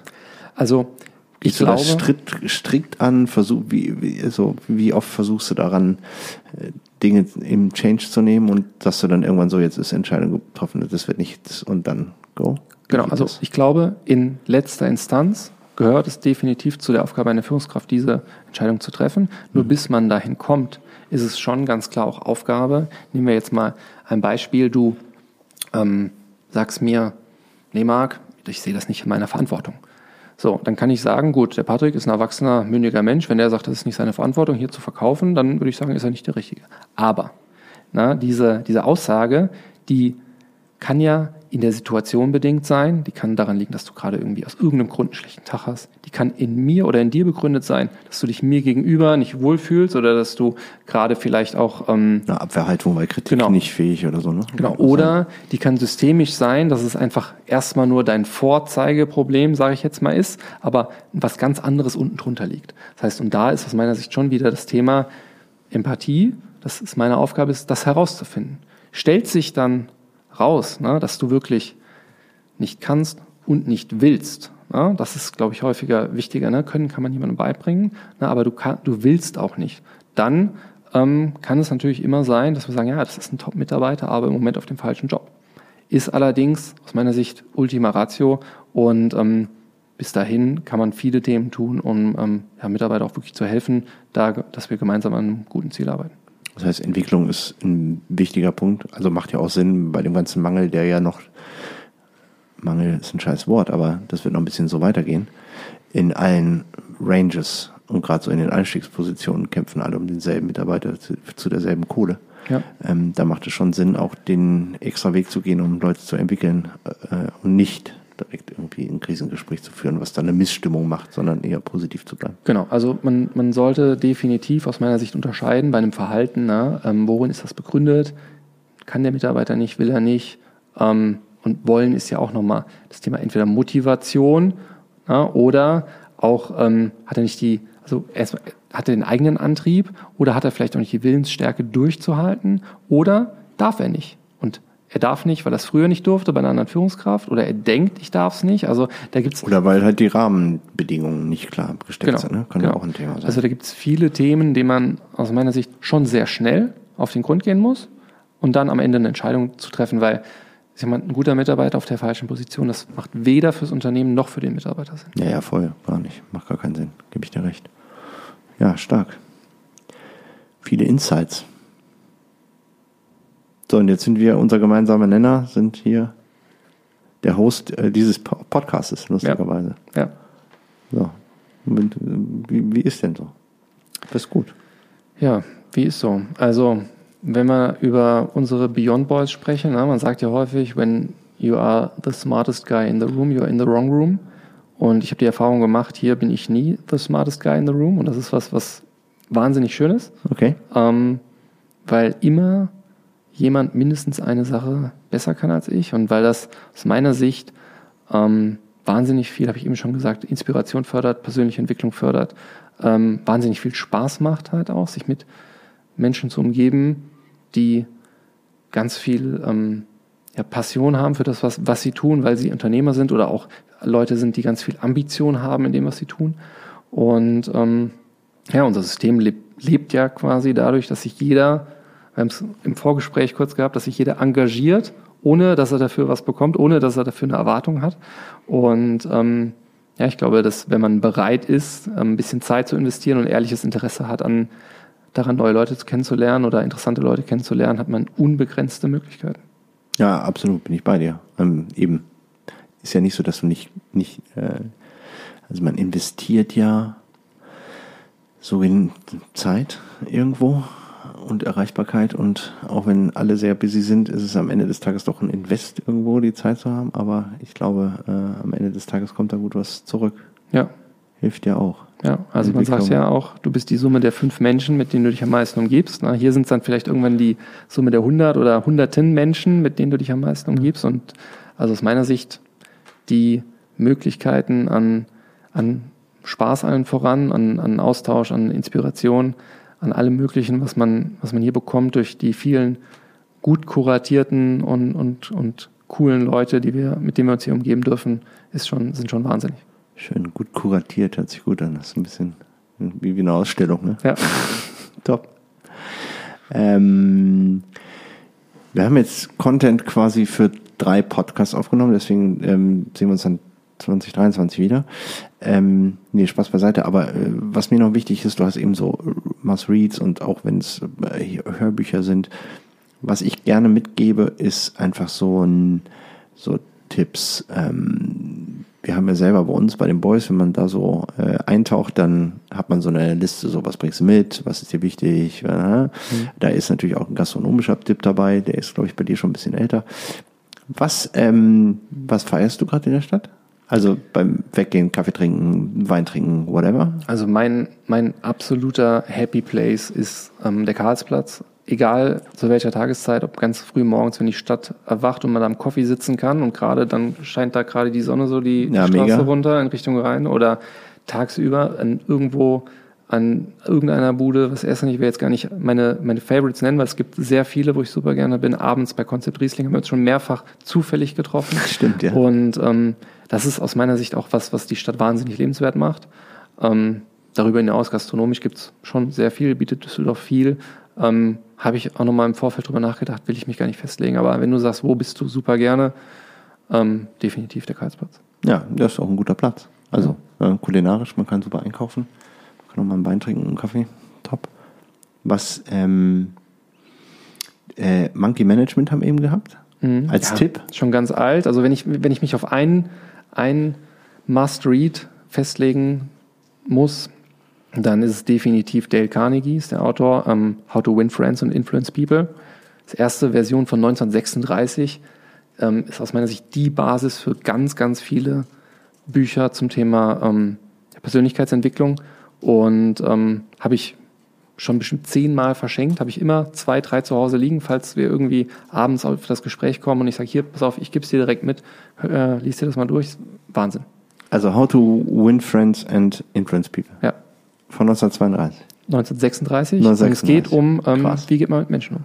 Ah, okay. Ja, ist ein wichtiges Thema. Ja. Okay, das ist ein guter, ein guter Tipp. Ähm, glaube, wir sind so langsam am Ende. Ich würde dich bitten, dass du vielleicht noch zum Abschluss einen guten persönlichen oder Geschäftstipp, also das ist mir egal, irgendein Habit, irgendeinen äh, Tipp, irgendein Call to Action, den man entweder heute, wenn man das gehört hat hier als Zuhörer, oder morgen früh oder morgen Abend, je nachdem, wenn die Zeit gerade ist, Mhm. starten kann. Das kann eine Homepage sein, die du besuchst, oder ein Buch, das du liest, oder eine Runde Yoga, oder ein, einfach Eine persönliche Verhaltensweise. eine, eine Verhaltensweise, die du sagst, die dich entweder glücklich macht, weiterbringt, whatever. Mhm. Okay. Ähm, stell dir mal vor, du, du ähm, hast irgendwie ein Familientreffen oder so und irgendeiner deiner Bekannten hat ein, hat ein relativ junges Kind, ne, keine Ahnung, bis zu sechs, sieben Jahre. Das kommt auf dich zu und du begrüßt es. Mit welcher Energie begrüßt du das?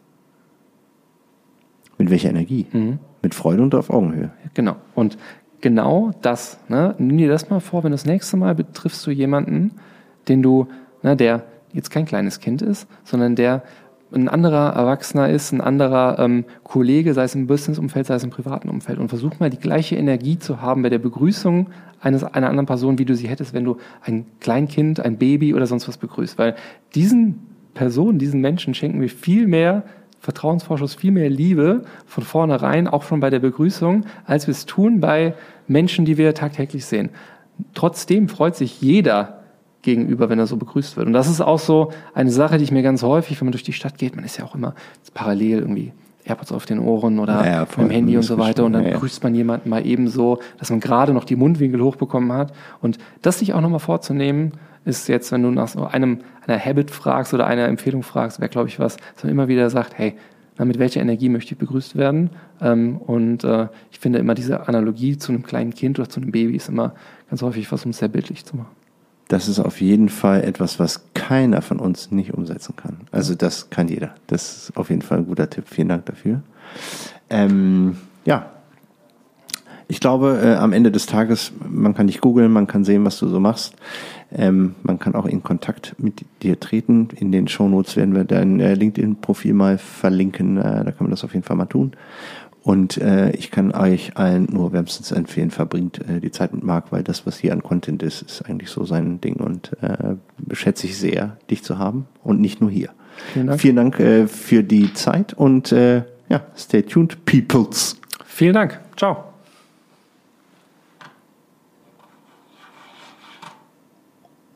Okay, haben wir ein Problem? Klick einmal, weil es ist, ah nee, es ist oben auf dem Record-Button. Genau, das ist das Problem. Hm. Problem, Problem, Problem, Problem. So, und jetzt?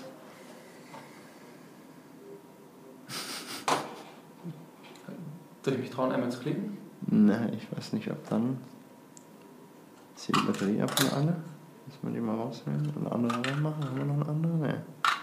Mal nicht, oder?